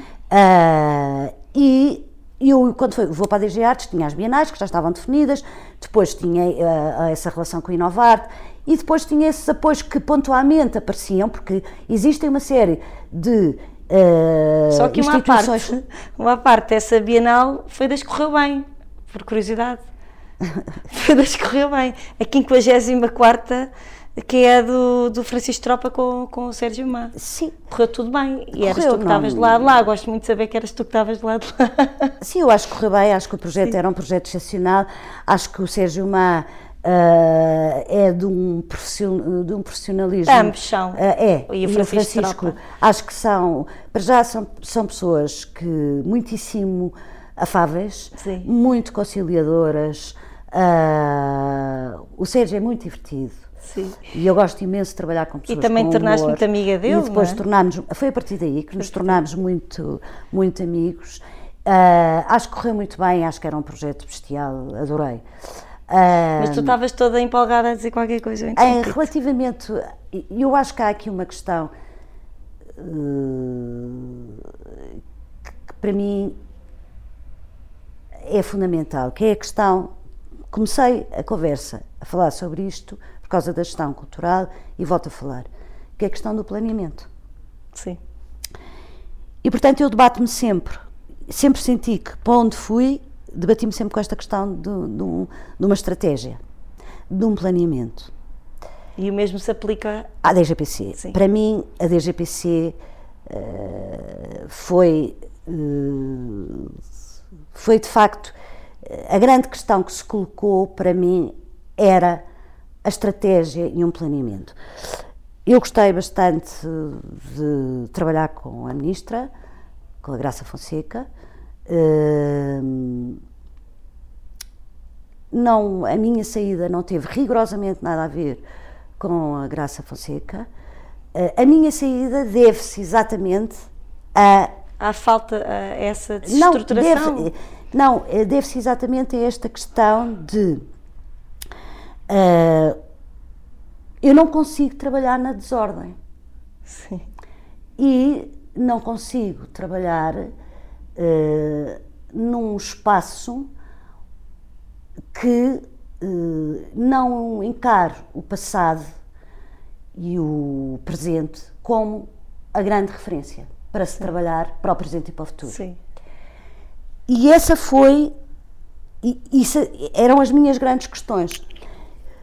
Porque eu tinha uma direção, eu fazia parte de uma direção, uh, à partida eu quando vou para lá era para ser, quando fui para lá era para ser responsável pelos museus, eu tinha uma direção que a determinada altura percebi uh, que uh, não havia uma estratégia. E para ti não é havia um plano. Ainda por cima havia um plano estratégico muito bem feito lá, do Nuno Vassal e Silva, que até se podia cumprir se não se quisesse fazer. Se, não, se fosse por preguiça de fazer de Pronto. novo. Uh, e depois havia, houve outra coisa que a mim, uh, o desvalorizar o existente, para mim, é um absurdo. Falas dos museus? Não, não, não, não. Falo Desvalorizar de, do, o quê? O, o, existente, que são os recursos humanos. Os recursos são humanos dentro pessoas, da DGPC? De, de, dentro da DGPC. Ok. E isso foi uma coisa que uh, a mim me perturbou profundamente. Uh, eu trabalhei, o, o, tempo que trabalhei no, no, na DGPC, trabalhei com aquelas pessoas. e aquelas que tu referes há bocado, não é? Que têm um grau de conhecimento. Exatamente. Um património tem um, imbatível. Um, imbatível e que nós temos que aproveitar. E depois e há que achas coisa, que não, foi, não era acho, respeitado? Acho que não foi respeitado. Sim. Eu achei que a determinada altura não havia respeito nenhum e, portanto, é evidente que eu entro em colisão com o diretor-geral, portanto, que não, não, não, não havia hipótese, e posteriormente também com um subdiretor. Sim. Uh, com um, um uh, subdiretor, não com o arquiteto João Carlos, que é atualmente o, o diretor-geral em substituição. É evidente que depois eu verifico que o tempo vem-me dar razão, porque a ministra Graça Fonseca exonera o diretor-geral e exonera uh, com razões muito objetivas. Para mim, uh, o que me custou mais, em que eu não tinha hipótese, era exatamente uh, não se perceber que eu queria trabalhar, queria desenvolver, queria fazer, Sim. queria envolver as pessoas. Típico da eu não Fátima. conseguia. Eu Estavas não conseguia, pura e simplesmente não conseguia, porque eu tinha ali uma barreira que não, não, não me deixavam. Não, quer dizer, havia ali uma barreira. Uma rolha. Uh, havia ali uma barreira. E um, aquilo começou a ser também uh, muitíssimo uh, complicado. eu via que os recursos humanos eram muitíssimo qualificados, havia recursos humanos muitíssimo qualificados e que não eram motivados. Isso metia-me imensa impressão. Sabia perfeitamente que, quando eu os chamava para trabalhar comigo, que eles eram, que sabiam imenso, que eram altamente produtivos, uh, eram pessoas com longas carreiras, com um conhecimento do património que nós não tínhamos. Ou seja, eles bem estimulados e, e bem incentivados, podiam, era uma equipa que podia ter sido incrível, tu podias ter feito coisas Pois, eu não sei, o que, nós nunca sabemos o que é que, o que, é que é? seria. O que é que seria, mas... Mas diz isso, tinham esse potencial. Se incentivados. As pessoas tinham que ser incentivadas, as pessoas tinham que trabalhar em equipa, as pessoas tinham um conhecimento profundo do que era o património, que tinham a história toda, sabiam tudo, conheciam tudo, de fio a pavio, e de repente essas pessoas foram confrontadas com chefias que por isso simplesmente não as deixavam avançar. Que, ou então que nem sequer as chamavam, que ainda era mais grave, Sim. para mim. E muitas delas até maltratadas. Portanto, isso não faz parte, porque isto é muito bonito. A minha saída teve a ver com isto e teve a ver com uma questão de princípios. Sim. Ter os princípios é fácil, mas há uma coisa que não é fácil: é não abdicar dos princípios. E isto não é demagogia. É evidentemente que o que é que acontece? Acontece que. Uh, Sim, não foi fácil para ti tomar essa decisão, exatamente, porque estas. Eh, estas uh, nós levarmos os nossos princípios até às últimas consequências, uh, muitas vezes não é fácil. Claro. e, portanto, houve ali questões, por exemplo, a questão da autonomia dos museus que a ministra defendia, que a ministra criou. Este Ministério da Cultura, que eu trabalhei, e esta ministra, fartou-se de trabalhar, uh, mostrou trabalho, nomeadamente na arte contemporânea. Basta pensarmos numa questão. F foi a Graça Fonseca que fez com que existissem novamente aquisições de obras de arte contemporânea. Foi a Graça Fonseca que resolveu o problema da coleção de arte contemporânea do Estado. Ela aumentou todos os anos o plafond para as aquisições das obras.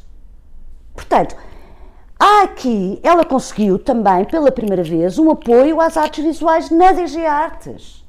E tu sabes. Portanto, não, esta coisa de que não, fez-se, mas lá está. Podia ter feito mais, pode ter feito está mais. Está bem, mas há uma coisa que as pessoas não se esquecem, não se podem esquecer. Foram dois anos de pandemia. É verdade. E foram dois anos horríveis. Horríveis. Não, e, não é? e eu acho que, por exemplo, esta questão uh, é o que tu dizes, também é fácil, é fácil criticar. É muito fácil criticar. Não, não é questão de facto. Não, mas agora te falo do nosso lado. Mas objetivamente uh, podia, podia, podiam não ter existido políticas eh, de, de apoios de emergência para Covid. E. E eu não falo dos fundos que saíram para os artistas, que as pessoas questionam se altura aos valores e, e os, os timings. Falo, por exemplo, dos apoios pontuais, em que, eh, eh, por decisão da Ministra, foram atribuídos a todas as entidades Exatamente. elegíveis. Aos sustentados, que foram prolongados por mais um ano, e que isso fez toda a diferença, porque apoiando as estruturas, eh, está-se a apoiar os artistas indiretamente.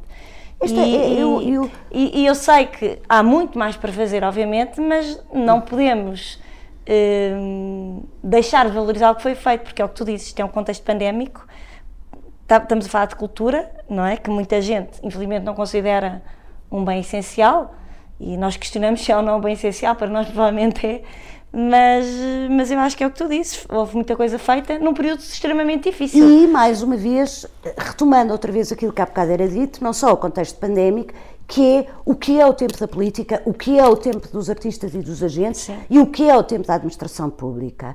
E, portanto, as coisas não se conseguem fazer de um dia para o outro. E, de facto, houve um investimento brutal deste governo ah, na cultura. Ah, houve uma preocupação, o estatuto do, do artista, o estatuto profissional do artista. Mas toda a gente, eu não sei, há muitas críticas, mas finalmente, Filomena, falaram nisso. finalmente, E vou dizer, há muito tempo que não falavam da lei do mecenato. pois. E de repente falam da lei do mecenato. Portanto, há- houve ali uma série de, de trabalho, e há ali uma série de trabalho.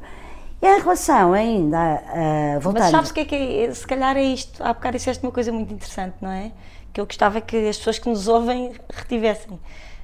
Que é os tempos. É os tempos, é o que eu estou a dizer, o tempo da Portanto, política não, não é... parece pouco, eh, parece porque nós estamos noutro tempo, nós vivemos muito mais acelerados do lado de cá. Claro. Mas se calhar o que foi feito foi muito para o tempo, não é?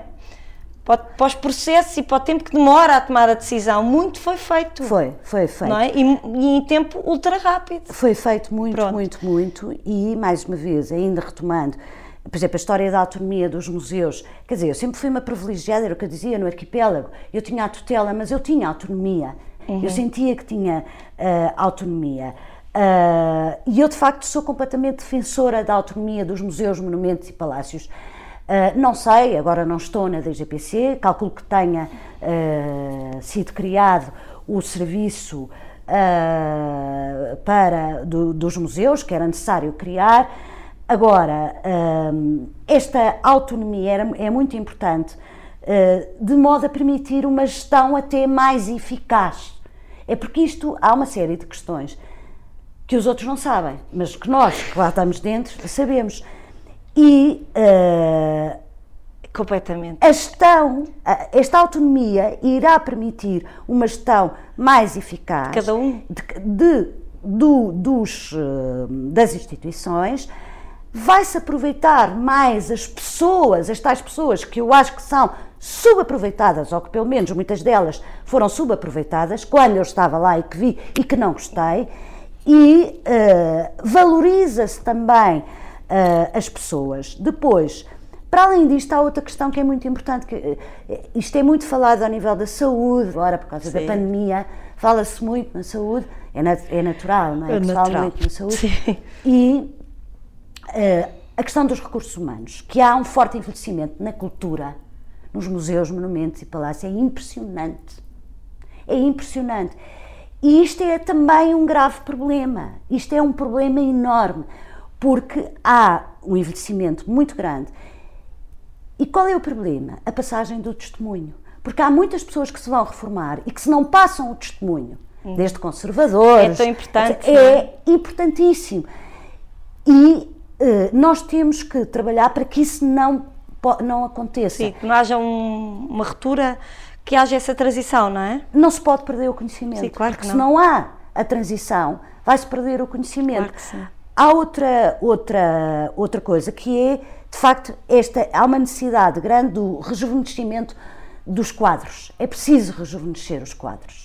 Sim. Isto não significa que não se deve valorizar as pessoas mais velhas, tem que se valorizar porque têm Claro. um conhecimento adquirido. Claro. Mas também tem que haver este um bocadinho das duas coisas. Este, eh, Equilíbrio. este equilíbrio. E depois, o- outra, outra, outra questão, se não houver esta aposta agora nos recursos humanos, vai, vão existir muito mais problemas nestas instituições estatais, nos museus, monumentos e palácios. É brutal, porque uh, muitas vezes já não há pessoas para garantir o funcionamento das instituições. Pois não, não. E isso é um, uh, é um problema. Não, nós chegámos a ouvir dizer que o Museu da Argentina tinha salas fechadas porque não tinham vigilantes. Pois. Como é que isso pode acontecer? Pois e não pode. Não pode acontecer. Não pode, não pode acontecer.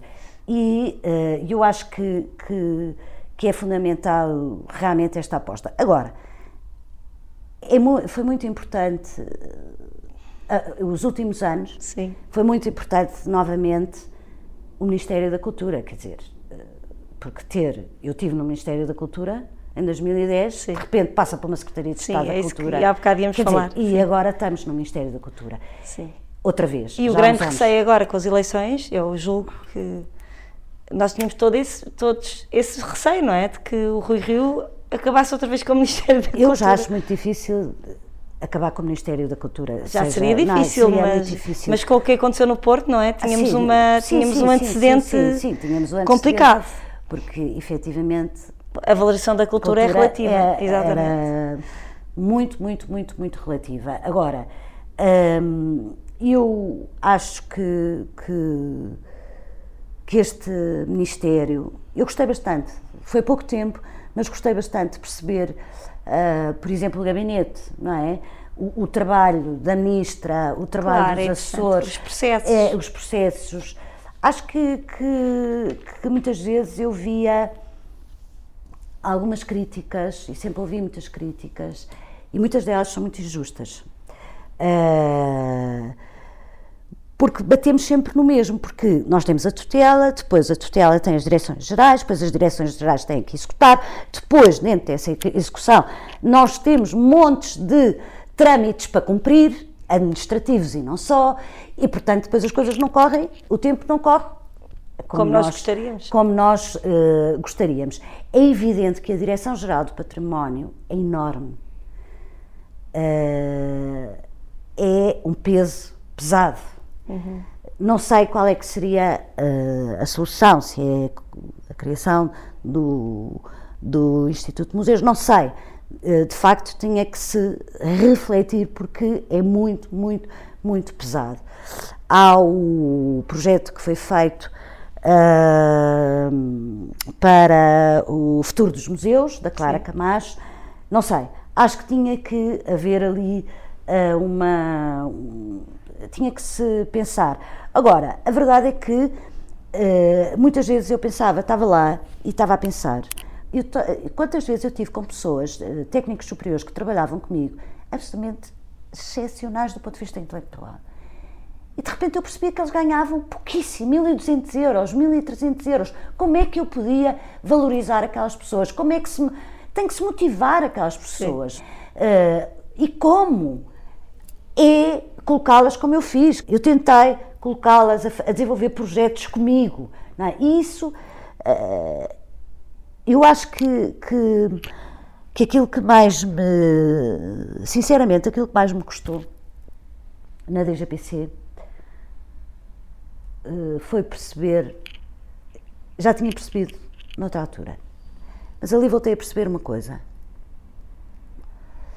Que é as FIAs, quando chegam, as novas FIAs, neste caso estou a falar das direções, as, dire, as direções gerais, não é?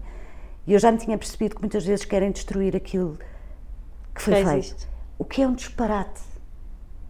É um disparate total. Há outra coisa que eu me apercebi. As equipas devem ser multidisciplinares.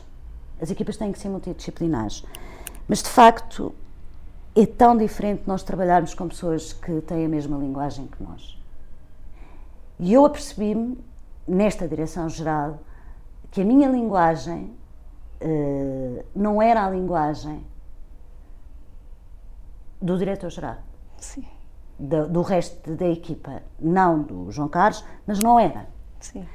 E uh, eu acho que tem que haver, ao nível das direções gerais, tem que haver efetivamente um conhecimento grande da área, ou das artes, ou do património, ou da cultura.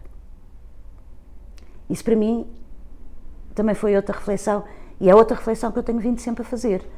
Porque para mim é muito importante a gestão, não é? Aliás, nós começamos desde o início falar a falar. Nisso. Mas a gestão cultural. Exatamente. Não é? Nós estamos a especificar, não é E ser a gestor. gestão não é, sendo que eu, ó Vera, eu trabalhei sempre com financeiros. Tudo bem, mas, Agora, mas por trás, como tu dizes, tu vens com uma bagagem, tu própria, pronto, és muito coerente no que dizes, porque tu falas da tua bagagem em história e de como, te, de como o facto de teres pessoas de excelência, de referência, te foram, te foram transmitindo conhecimento, tu foste procurando conhecimento, foste estudando. Portanto, quando chegas à DGPC, tu vens com um património, quer dizer, que é, que é absolutamente inabalável, não é? E falas em gestão, mas é gestão, depois tens essa, essa dupla faceta, que ainda é mais impressionante. Por isso é que eu começo por dizer, neste podcast, que tu, para mim, és uma pessoa rara neste sistema em que nós vivemos, no presente. Porque és uma pessoa que tem esse grau de conhecimento e, por outro lado, eh, tens uma aplicação prática desse conhecimento na gestão que, que, é, que é difícil de encontrar nas pessoas. E, e ligado a uma noção de serviço público que, que, que, que torna ainda mais, mais rara a tua condição. Entendes o que eu digo? Sim, sim. E portanto, quando falas dessas valências, ó, acho que chegaste a uma conclusão eh, boa, não é? Porque objetivamente não basta ser gestor, não é? Não basta ter uma dessas valências, é ao contrário, é preciso ter tudo o resto. não, e depois há outra questão que é, é- Ou se é gestor, ou se é gestor e se entrega e se confia em alguém que não seja só gestor e que tenha esse grau de e se complementa, eventualmente, talvez pudesse ser possível, embora tu me estejas a dizer que depois a linguagem não é a mesma, são códigos diferentes, não é? Mas até poderia funcionar, mas tinhas que delegar, tinhas que entregar, tinhas que te entregar e confiar na pessoa que está que está hierarquicamente eu- abaixo de ti, não é? Porque de outra forma tu estás, a pessoa está à maneta, a pessoa está a trabalhar numa área, eh, pode ter um, um- conhecimento brutal de gestão, mas não conhece o fundo, não é? E não tem sensibilidade Não, é para essas pessoas, não é? É o trabalho em equipa, não é? E é o trabalho em É o equipa. trabalho em equipa, é o respeitar ah, as a história, o que é que se passou, ah. O património. o património, é estar ali e perceber. Já passaram não sei quantas direções gerais, há não sei quantos técnicos superiores, Claro. é? E portanto, e que estão ali há anos E uma anos, certa humildade, como tu disseste. e e que têm um capital brutal e portanto as pessoas não podem chegar ali e arrasar. Tem que ter essa humildade, não é? Tem que ter isso, tem que chamar os outros para trabalhar. Ah, eu, na DGPC, aprendi imenso. É eu também foi pouco tempo, mas eu aprendi imenso. Sim. Ah, eu fiz, aprendi a fazer coisas que eu não sabia fazer, ao- nomeadamente ao nível da administração, e que foi muito importante. Claro. Ah, que sabia que a DGPC fazia, mas eu não sabia fazer. Claro. E fui ter com as pessoas que sabiam para me ensinar e, e pedi ajuda. Eh, e depois é essa, é esta questão da noção do dinheiro público, que também para mim é o dinheiro público é público, não é meu. Sim. Portanto, eu não posso encarar o dinheiro público como sendo meu. Não é meu, é dos outros. E é para os outros. E, portanto, esta, esta questão, e isto tem muito a ver com o sentido de Estado também, não se pode deixar, entre aspas, morrer, à- deixar morrer à míngua as instituições. Não se pode. Por exemplo, eu fiquei.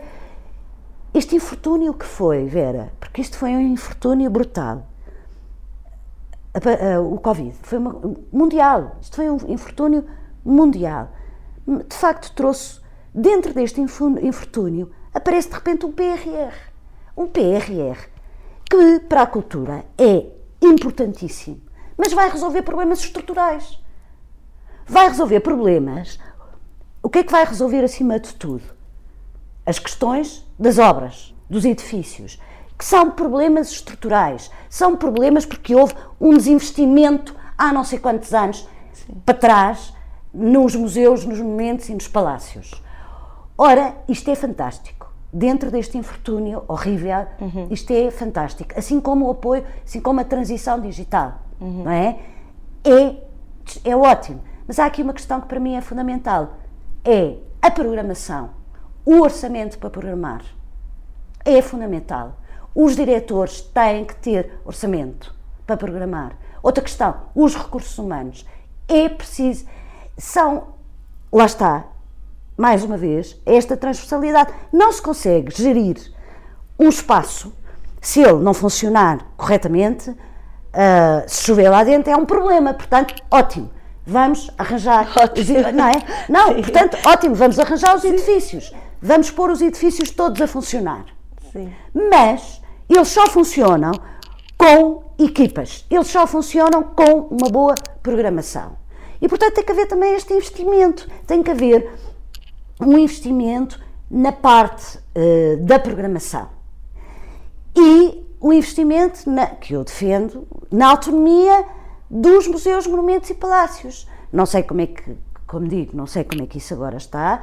Agora, efetivamente, uh, uma boa programação só se faz se houver um investimento orçamental para a programação.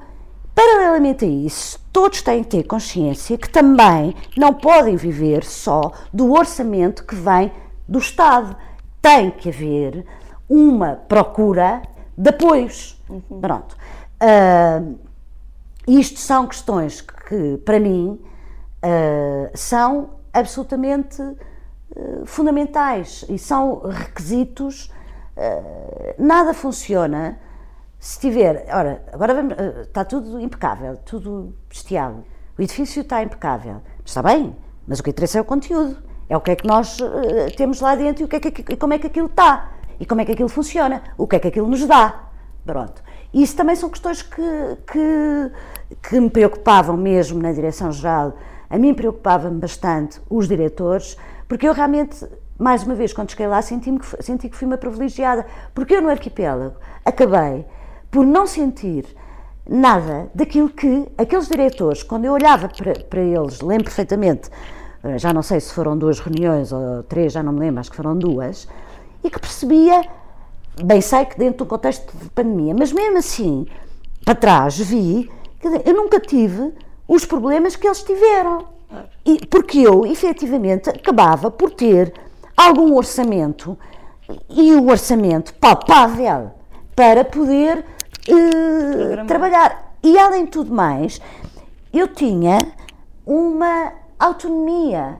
E isso é, é muito, é, é, de facto muito importante. E mais uma vez é outra coisa, que é também um, a relação, eu acho que é muito importante, isto é fundamental. A relação que nós, que nós estabelecemos com a tutela, com quem nos dirige, é fundamental. Uh, se nós temos uma ótima relação com, com a tutela, porque o diálogo é a melhor forma para resolver as questões. Até podemos discutir dentro do diálogo. Mas esse diálogo vai permitir também outra questão, que vai permitir uma reflexão em conjunto, mesmo que nós não possamos, eh, mesmo que nós uh, coloquemos propostas diferentes, mas vamos refletir em conjunto esta uhum. questão da reflexão. E isto é também outra questão uh, que é Uh, e que eu também tenho vindo a pensar muito, que é, e que não tem a ver com a DGPC, tem a ver com tudo, que é, uh, e nomeadamente agora quando fiz, quando fui convidada para fazer o, o Plano Estratégico Cultural para a Universidade de Aveiro, não há uma cultura em Portugal da criação de planos estratégicos culturais.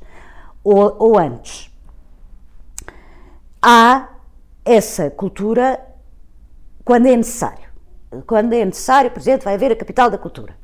E o que é que se faz? Contrata-se uma empresa para fazer. Mas eu acho que as instituições, que o Estado deve estar, deve sistematicamente fazer uh, planos estratégicos culturais e artísticos. E mais, e contra mim falo, porque eu até tive, acabei de fazer um, mas eu acho que devem ser as próprias instituições a, a fazê-los. E porquê? Quem é que conhece bem? Mais uma vez, vamos bater, vamos bater ao mesmo. Quem é que conhece bem as instituições? São as pessoas que trabalham nelas. São as pessoas que estão lá dentro, sim. São as pessoas que estão lá dentro. E, portanto, para se fazer os planos estratégicos, até se pode chamar pessoas do exterior, mas as equipas que estão lá dentro têm que fazer parte dos planos estratégicos. Não é? E não é só as FIAs. Sim, são todas. São, são, eu acho que. Uh, tem que se perceber que o, o património, o património das pessoas, de todas as pessoas que trabalham nas instituições, é importante. É claro que me dizem, também é evidente, há sítios que há pessoas que por simplesmente não querem saber. Sim. Mas essas. Agora, aquelas que nós sabemos que são ótimas, mas porquê que nós não as vamos aproveitar? E porquê claro. que só vamos buscar pessoas do exterior? Não. E porquê que são onde ser só as, as, as FIAs? Se eu tenho uh, técnicos superiores que são excelentes. Esse claro. é um problema da função pública. Sim, pois é. Esse é, é um problema. Sim, sim. E eu que estou, às vezes que passei lá, deparei-me sempre com esta, com esta questão. E hum, é evidente que nós temos que respeitar as hierarquias. Ok, uhum. tudo bem. O diretor de serviços. Mas quer dizer, mas se eu, se eu acho que há um, um, um serviço que tem três ou quatro ou cinco, seja o que for, pessoas que são técnicos superiores que são de excelência, eu falo com o diretor de serviço, olha, uh, uh, não sei quantos, ou não sei, eles são excepcionais, eu quero chamá-los, há algum problema? Nós temos é que saber uh, agilizar e coordenar. E eu acho também outra coisa, que um gestor público, que acaba por ser um líder, tem que ser assim. O protagonismo tem que ser de quem trabalha. O protagonismo, e esse é outro problema, o protagonismo não é só uh, das FIAs. Por isso eu muitas vezes, e no próprio arquipélago fiz isso, convidavam-me para conferências e eu disse, dizia à equipa que trabalhava comigo, e nomeadamente até à Diana, que era responsável pelas artes visuais, para ir, que queriam que fosse eu a dar a conferência, eu disse, não, vai a Diana. Isto é a forma de valorizar as equipas. Sim, é? Completamente. Uh, e tem que haver este espírito uh, de cooperação, de valorização, de motivação. Uh, e eu acho que desta forma é que é ser gestor público, não é? E é que é ser líder, não é nós Mas eu acho que isso se aplica a tudo, não é? Mesmo a espaços privados. Pois, acho depois, que se tu não motivas a tua equipa e se é. tu não lhes dás voz, estás a desvalorizá-los. É, é verdade, é verdade. Há outra questão também em relação eh, a toda esta questão do Ministério da Cultura. Uh, outra coisa que eu senti, muitas vezes sentia, é claro que isto é sempre a minha opinião, que é a cultura tem que ser vista como um todo. Esse é um problema da cultura em Portugal a cultura uh, parece que é vista assim como que setores divididos, é as artes formativas, as artes visuais, a música, Mas eu acho que isso é outro grande problema. Este é um problema. Dava não para um podcast ser... bastante longo. Hã? Dava para um outro podcast, Pronto, não é? Mas, isto, mas é, uma isto é, uma, muito... é uma questão importantíssima. Que Parece é... que somos pessoas diferentes. Exatamente, não são. Não, não, estes setores, as artes visuais, as artes formativas, o cinema, a música, a literatura, para além de se terem que cruzar, há aqui uma questão que é fundamental. Não são tribos. Todas fazem parte do mesmo. Não, e, isso, e defendemos um bem maior e comum, um bem, não é? Um bem comum. E se nos juntássemos éramos tudo, mais fortes, mas, não é? E, o que eu acho que acho que acho que isto é muito engraçado, porque eu acho que começa tudo por aí também, que é uh, eu ontem, quando estava a preparar a entrevista, estava a pensar nisto e escrevi aqui uma coisa que até te vou dizer em relação a isto, que é se nós que estamos na cultura e nas artes percebermos que somos um todo, eh, que não há o setor A ou o setor B, eles existem, obviamente, ah. mas que temos que olhar todos Uh, uh, como um todo. E, uh, aliás, hoje já se vê até muito isso. Já há mais cruzamentos. Já, porque já se cruzam, já, já pronto, já há, e isto é já. muito importante. Mas.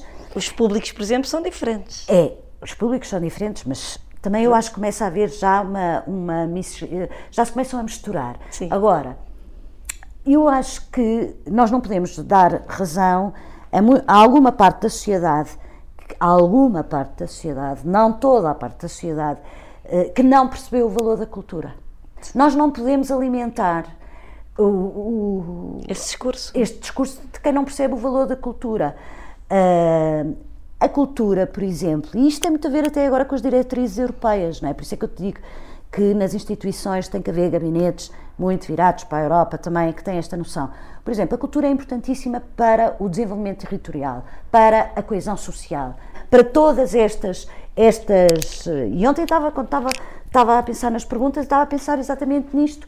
Uh, aliás, a própria pandemia Uh, nós verificamos na própria pandemia, pandemia, a importância da cultura. A importância da cultura e a mas falta que, que a cultura que pessoas, faz. Mas o que eu sinto é que realmente é tão importante que quase que, que não é consciente. Não sei se percebes o que estou a dizer. As pessoas, as pessoas assumem, é quase como respirar. Não. O oxigênio está cá. As pessoas acham, já está, está lá, quase não. não percebem o que custa estar, não é? A cultura é importantíssima a Porque todos é, é uma níveis. coisa que nós oferecemos, não é? é? Nós oferecemos cultura. Mas a cultura Já é, pensaste, é, nós oferecemos já, cultura. Mas ela é importantíssima. É um dado adquirido, é. não é? E ela é importante a todos os níveis. É importante do ponto de vista da economia, é importante do ponto de vista do turismo, é importante do ponto de vista da criação e da produção artística, dos agentes, dos artistas. A cultura da influência. Da... A cultura é importantíssimo para a educação, não é? A cultura é a educação, a cultura é conhecimento, é isto tudo claro. e é fundamental. Agora, uh, nós temos todos que trabalhar nesta. Porque temos isso em comum. Exatamente. Há, há isto e perceber também que uh, a vida, os problemas que são, os problemas na cultura, é verdade que são estruturais, é verdade que não são meramente conjunturais. E sendo estruturais, e querendo, porque isto é verdade, os dois últimos governos realmente tenta, tentaram resolver uma série de problemas na área da cultura não é? E estão a tentar, ok, há muito para fazer, mas não é, é aquela questão dos é tempos. Estrutural. É, e não é e só estrutural, que é, tempo, como é as é questões tempo. dos tempos. E como é a questão, por exemplo, de um desinvestimento que houve para trás, que foi brutal. E, portanto, nós não conseguimos Estamos de um a recuperar. Exatamente. Não podemos de um dia para o outro. E aqui tem que haver muito bom senso. Uh, e até sensibilidade para perceber. Eu sei que que é difícil perceber. Porquê? Porque nós, nós estamos dentro das instituições, nós sabemos o funcionamento, é? mas os outros não sabem. E, portanto, eu acho que, que, que, é bastante importante que as pessoas tenham a noção de que não é porque a senhora ministra não quer fazer ou porque senhora, o senhor diretor-geral não quer fazer, não tem nada a ver com isso. Tem a ver que uh, vai-se fazer, mas que há um tempo para se fazer. É? E isso não significa, porque depois temos estes pensamentos, que a função pública não presta. Não tem nada a ver com isso. Tem a ver com regras que têm que ser cumpridas. E há pessoas também na função pública, muito bem, que não trabalham como deveriam estar, mas maioritariamente a experiência que eu tenho é eu conheço pessoas absolutamente excepcionais e com um conhecimento, e que aprendi muito com elas, e com um conhecimento muito, muito, muito, muito grande. E nós todos temos que, eu digo isto, Vera, aos meus amigos, e tu sabes, e às pessoas com quem, com quem eu me dou, que as pessoas têm que perceber isso. Têm que perceber, tudo tem um tempo. Gostava de nos falasses agora, mudando de assunto completamente, eh, especificamente a Rede Portuguesa de Arte Contemporânea, agora um plano que foi agora divulgado, pronto a arrancar, penso eu, já que estiveste envolvida no. Uh, no seu desenho conceptual, ou pelo menos no, na concepção do mapeamento das instituições, Sim. das entidades, equipamentos artísticos nacionais? Eu, quando fui para a, para a DGPC e a, a, a ministra a Graça Fonseca queria criar a rede portuguesa uh, de arte, ou o governo, não é? E a ministra falou, quis criar a rede portuguesa de arte contemporânea. Sim. Uh, e no fundo era desenvolver uma estratégia, era mais ou menos isto, no fundo desenvolver uma estratégia uh, de promoção e divulgação das artes contemporâneas através, claro, da criação e produção artística. Uhum. Uh, e também queria estabelecer uma série de sinergias nas instituições culturais e artísticas nacionais. E depois todas as questões da sustentabilidade, etc, etc. E lá está, já tinha sido, já é importante a própria retoma. Isto, no fundo, foi a aposta da, da criação e produção artística, já com a própria aquisição das obras públicas e depois, das obras de arte, e, entretanto, vem esta questão da Rede Portuguesa de Arte Contemporânea. Um, e a ministra, uh, o governo uh, verificou a necessidade da criação de uma rede para que se congregasse todas estas, estas instituições portuguesas de arte. O que eu fiz foi o mapeamento de todas as entidades culturais e uhum. artísticas uhum. e que entreguei. E, e, portanto, eh, foi esse mapeamento e eh, fiz por eh, as zonas. Sim. Por, por, e a ideia é o quê? É, no fundo, ao mapear que seja possível, então, o a partir de agora, pelos vistos. um envolvimento maior do Estado. Sim, não, a partir de agora, a, a, pelo, pelos vistos, a Ministra criou um grupo de pessoas que Sim, estão a trabalhar e, portanto, elas agora vão uh, trabalhar para Uh, o, o, grande objetivo, penso eu, que deve ser uh, o apoio à criação e produção de arte contemporânea. Está ligado Portanto, ao Plano Nacional das Artes? Não, não. Não, tem nada a ver. não, não, não. não, ok. Não. E agora, para acabar, uh, tu tens um, um longo percurso na academia e agora, como consultora, fizeste este, este plano para a Universidade de Aveiro, foste professora desenvolveste cursos de raiz, isto foi uma parte muito importante da tua vida, eu sei que agora falámos muito, muito, muito sobre as tuas Foi o gestão cultural só, também. Como tem sido estas, não, mas no fundo era uma área mesmo importante, de produção sim, de conhecimento, sim. na sim, verdade, e conhecimento, e passagem de conhecimento. Como têm sido estas tuas experiências e se achas que a academia se relaciona de forma adequada com o sistema e com a prática artística? Devem ser campos que se cruzam, na verdade, devemos assumir que acabam por ser um bocadinho estanques. Olha, isso é muito engraçado, essa pergunta é muito gira, particularmente pelo que. Uh, por este trabalho que fiz agora para, do Sim. Plano Estratégico Cultural. Sim, exato. E de facto, eu acho que a Universidade de Aveiro uh, foi, uh, exato, foi visionária. Pois. E, e, eu tive esta, esta sorte da Universidade de me propor. justamente isso. Justamente isto, de fazer um plano estratégico para e uma das questões é, é o apoio, é, exatamente, é uma das questões é o apoio também à, à criação uh, artística e a ligação da investigação com a criação e a produção artística também. É uma das questões, entre muitas. Uh, eu acho que cada vez mais uh, as universidades e os politécnicos têm uma. A realidade eh, da arte contemporânea é de facto, passo a redundância, real. E uma aproximação com o real. É verdade. Sim, sim, sim. Eh, e uh, eu acho que têm. Uhum. Uh, desde, as, desde as universidades aos politécnicos. E verifico que esta, esta preocupação, eu acho que a Universidade de Aveiro, eu adorei ter, fazer este plano, Uh, adorei. Acho que andaste divertidíssima. Divertidíssima, confesso, confesso porque uh, percebi uma, uh, o que era a universidade, eu já conhecia a universidade há uns tempos, e, e, foi um mergulho mesmo profundíssimo na universidade. E percebi a excelência da universidade ao nível da investigação. O que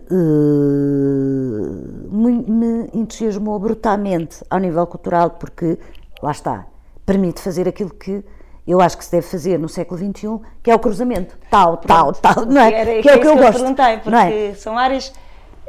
Quer dizer, eu acho que há essa tendência, eu diria. Ah, Mas ah. depois há uma tendência porque há, há, uns resistentes, não é? Tu sentes que há resistentes. Eu acho que Na academia há ah, resistentes ah, ah. E, no, e, no, e no meio há resistentes, na prática. Sim. E há até uma coisa que várias, várias pessoas têm falado comigo, até neste podcast, artistas, que há esta questão quase uma sintonia entre os artistas que são professores, que, entendem perfeitamente o que é que isso significa e que valorizam brutalmente todos eles, e um certo preconceito dos artistas que não querem ser professores porque acham que eh, só têm que viver da sua arte e tudo isso. Pronto. Portanto, há, estas, há esta resistência, há estas questões. Sim, mas eu mas, eu penso, mas eu não me preocupo muito com essas questões, eu preocupo com as questões macro, Sim. que é, a sério, Sim, claro, não, razão, a sério, a mim, exemplos muito específicos. É, eu a mim preocupa-me é, mais uma vez, como é que a academia ou as universidades ou os politécnicos podem e devem também, uh, para além do conhecimento,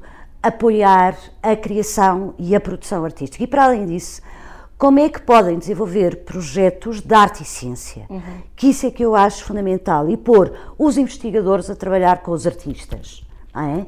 Uh, e além disso, uma das coisas que eu acho fundamental é, eu vi pela Universidade de Aveiro, a Universidade de Aveiro é altamente multicultural e é muito interessante uh, a importância do património cultural existente dentro das universidades e como se pode desenvolver uh, projetos transnacionais é? onde uh,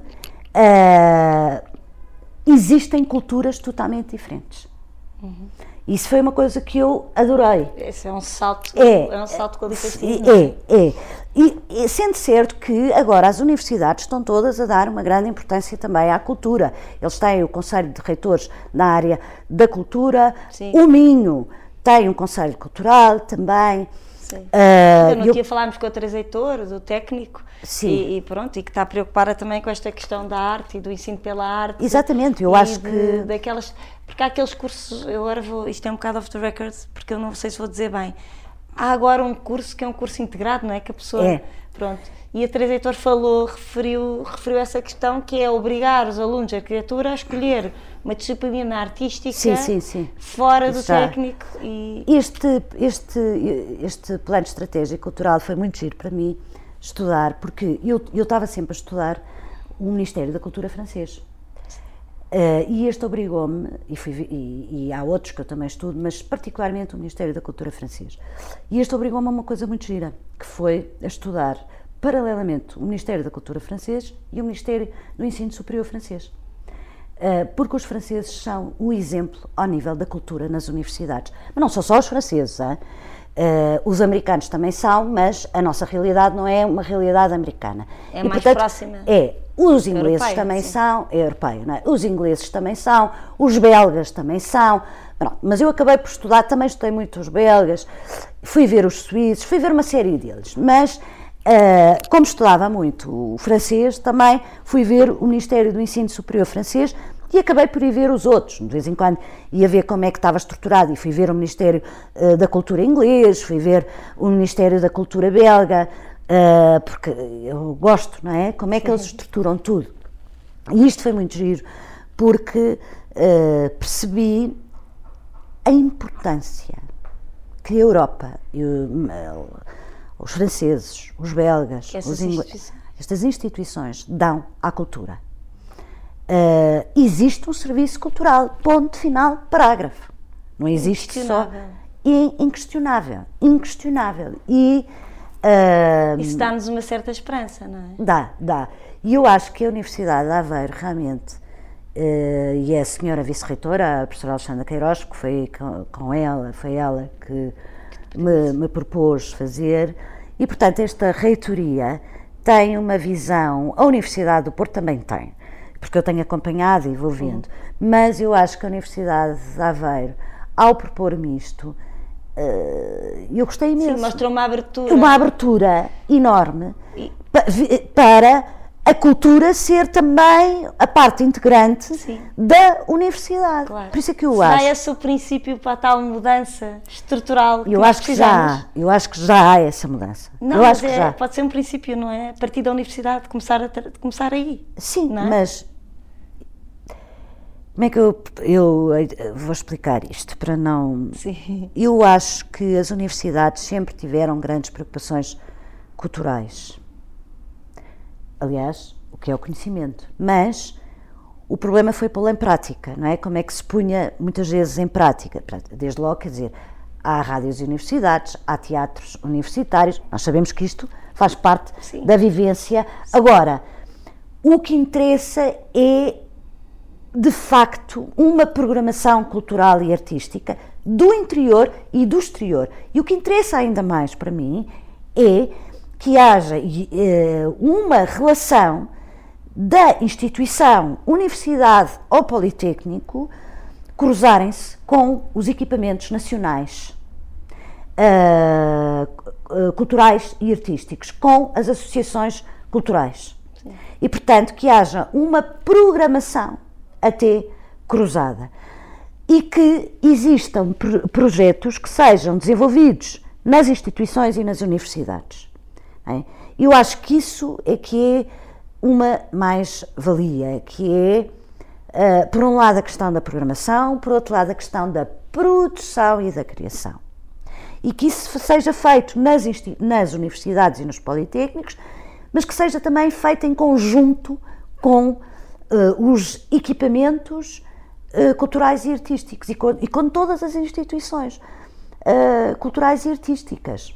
Há uma questão que é fundamental e que a mim me preocupa muito na cultura, que é a criação de públicos. Isso é absolutamente, é um ponto assente. A criação de públicos é, era importante para mim no arquipélago, é importante para mim em qualquer uh, atividade que eu possa ter na área cultural e artística. É a criação e fidelização. É a criação e fidelização de públicos. Uhum. A cultura não pode ser vista como algo elitista, como algo que. Não pode. A cultura tem que, tem que haver acesso a todos.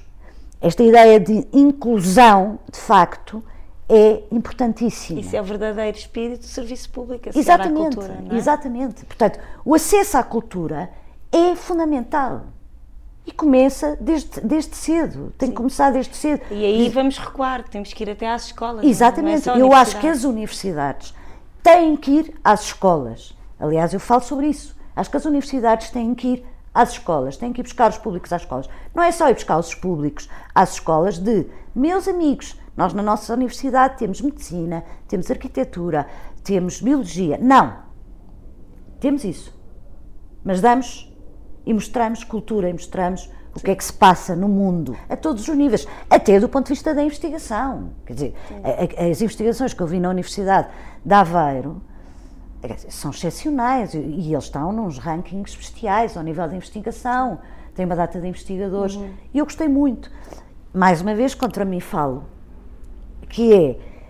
Uh, eu acho que devem ser as próprias instituições, podem chamar uma pessoa do exterior, ok, mas serem elas também a produzirem estes documentos. São documentos estratégicos. São documentos que eu defendo no Estado. O Estado tem que ter estes documentos. E não pode, estes planos estratégicos, e não pode mandar fazer sempre ao exterior. Não pode. Pode chamar uh, personalidades exteriores, mas devem ser desenvolvidas com as pessoas, com, claro, as pessoas que estão. Porque essas conhecem melhor do que Claro, e conhecem o, o terreno. Em relação à universidade e às aulas que eu dei, ah, claro que foram importantíssimas para mim, quer dizer, foram 30 anos a dar aulas uh, de tudo e mais, de arte pública, de arte contemporânea, uh, de marketing das artes, de gestão cultural. Claro que isso obrigou-me sempre a estudar muito. Claro. E obrigou-me sempre também a questionar muito. Eh, eu acho que, que não foi. É evidente que o arquipélago mudou-me muito, mas o facto de eu ter lidado sempre com uh, jovens uh, e ter esta obrigação de uh, passar, não é? obrigou-me sempre a estudar muito, a desconstruir, a aproximar-me. Não são eles que tinham que se aproximar de mim, era eu que tinha que me aproximar deles a, a, a valorizar, uh, no fundo, a valorizar a atualidade e o futuro, mas a valorizar a história.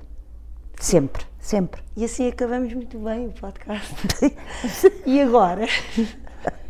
Não, porque assim. Ai, e agora Uh, pronto, vais ter que nos dizer o nome de uma música ou de um álbum, o que tu quiseres, Fátima, para participar nesta, nesta nossa nova iniciativa. Então, pode ser a Patti Smith.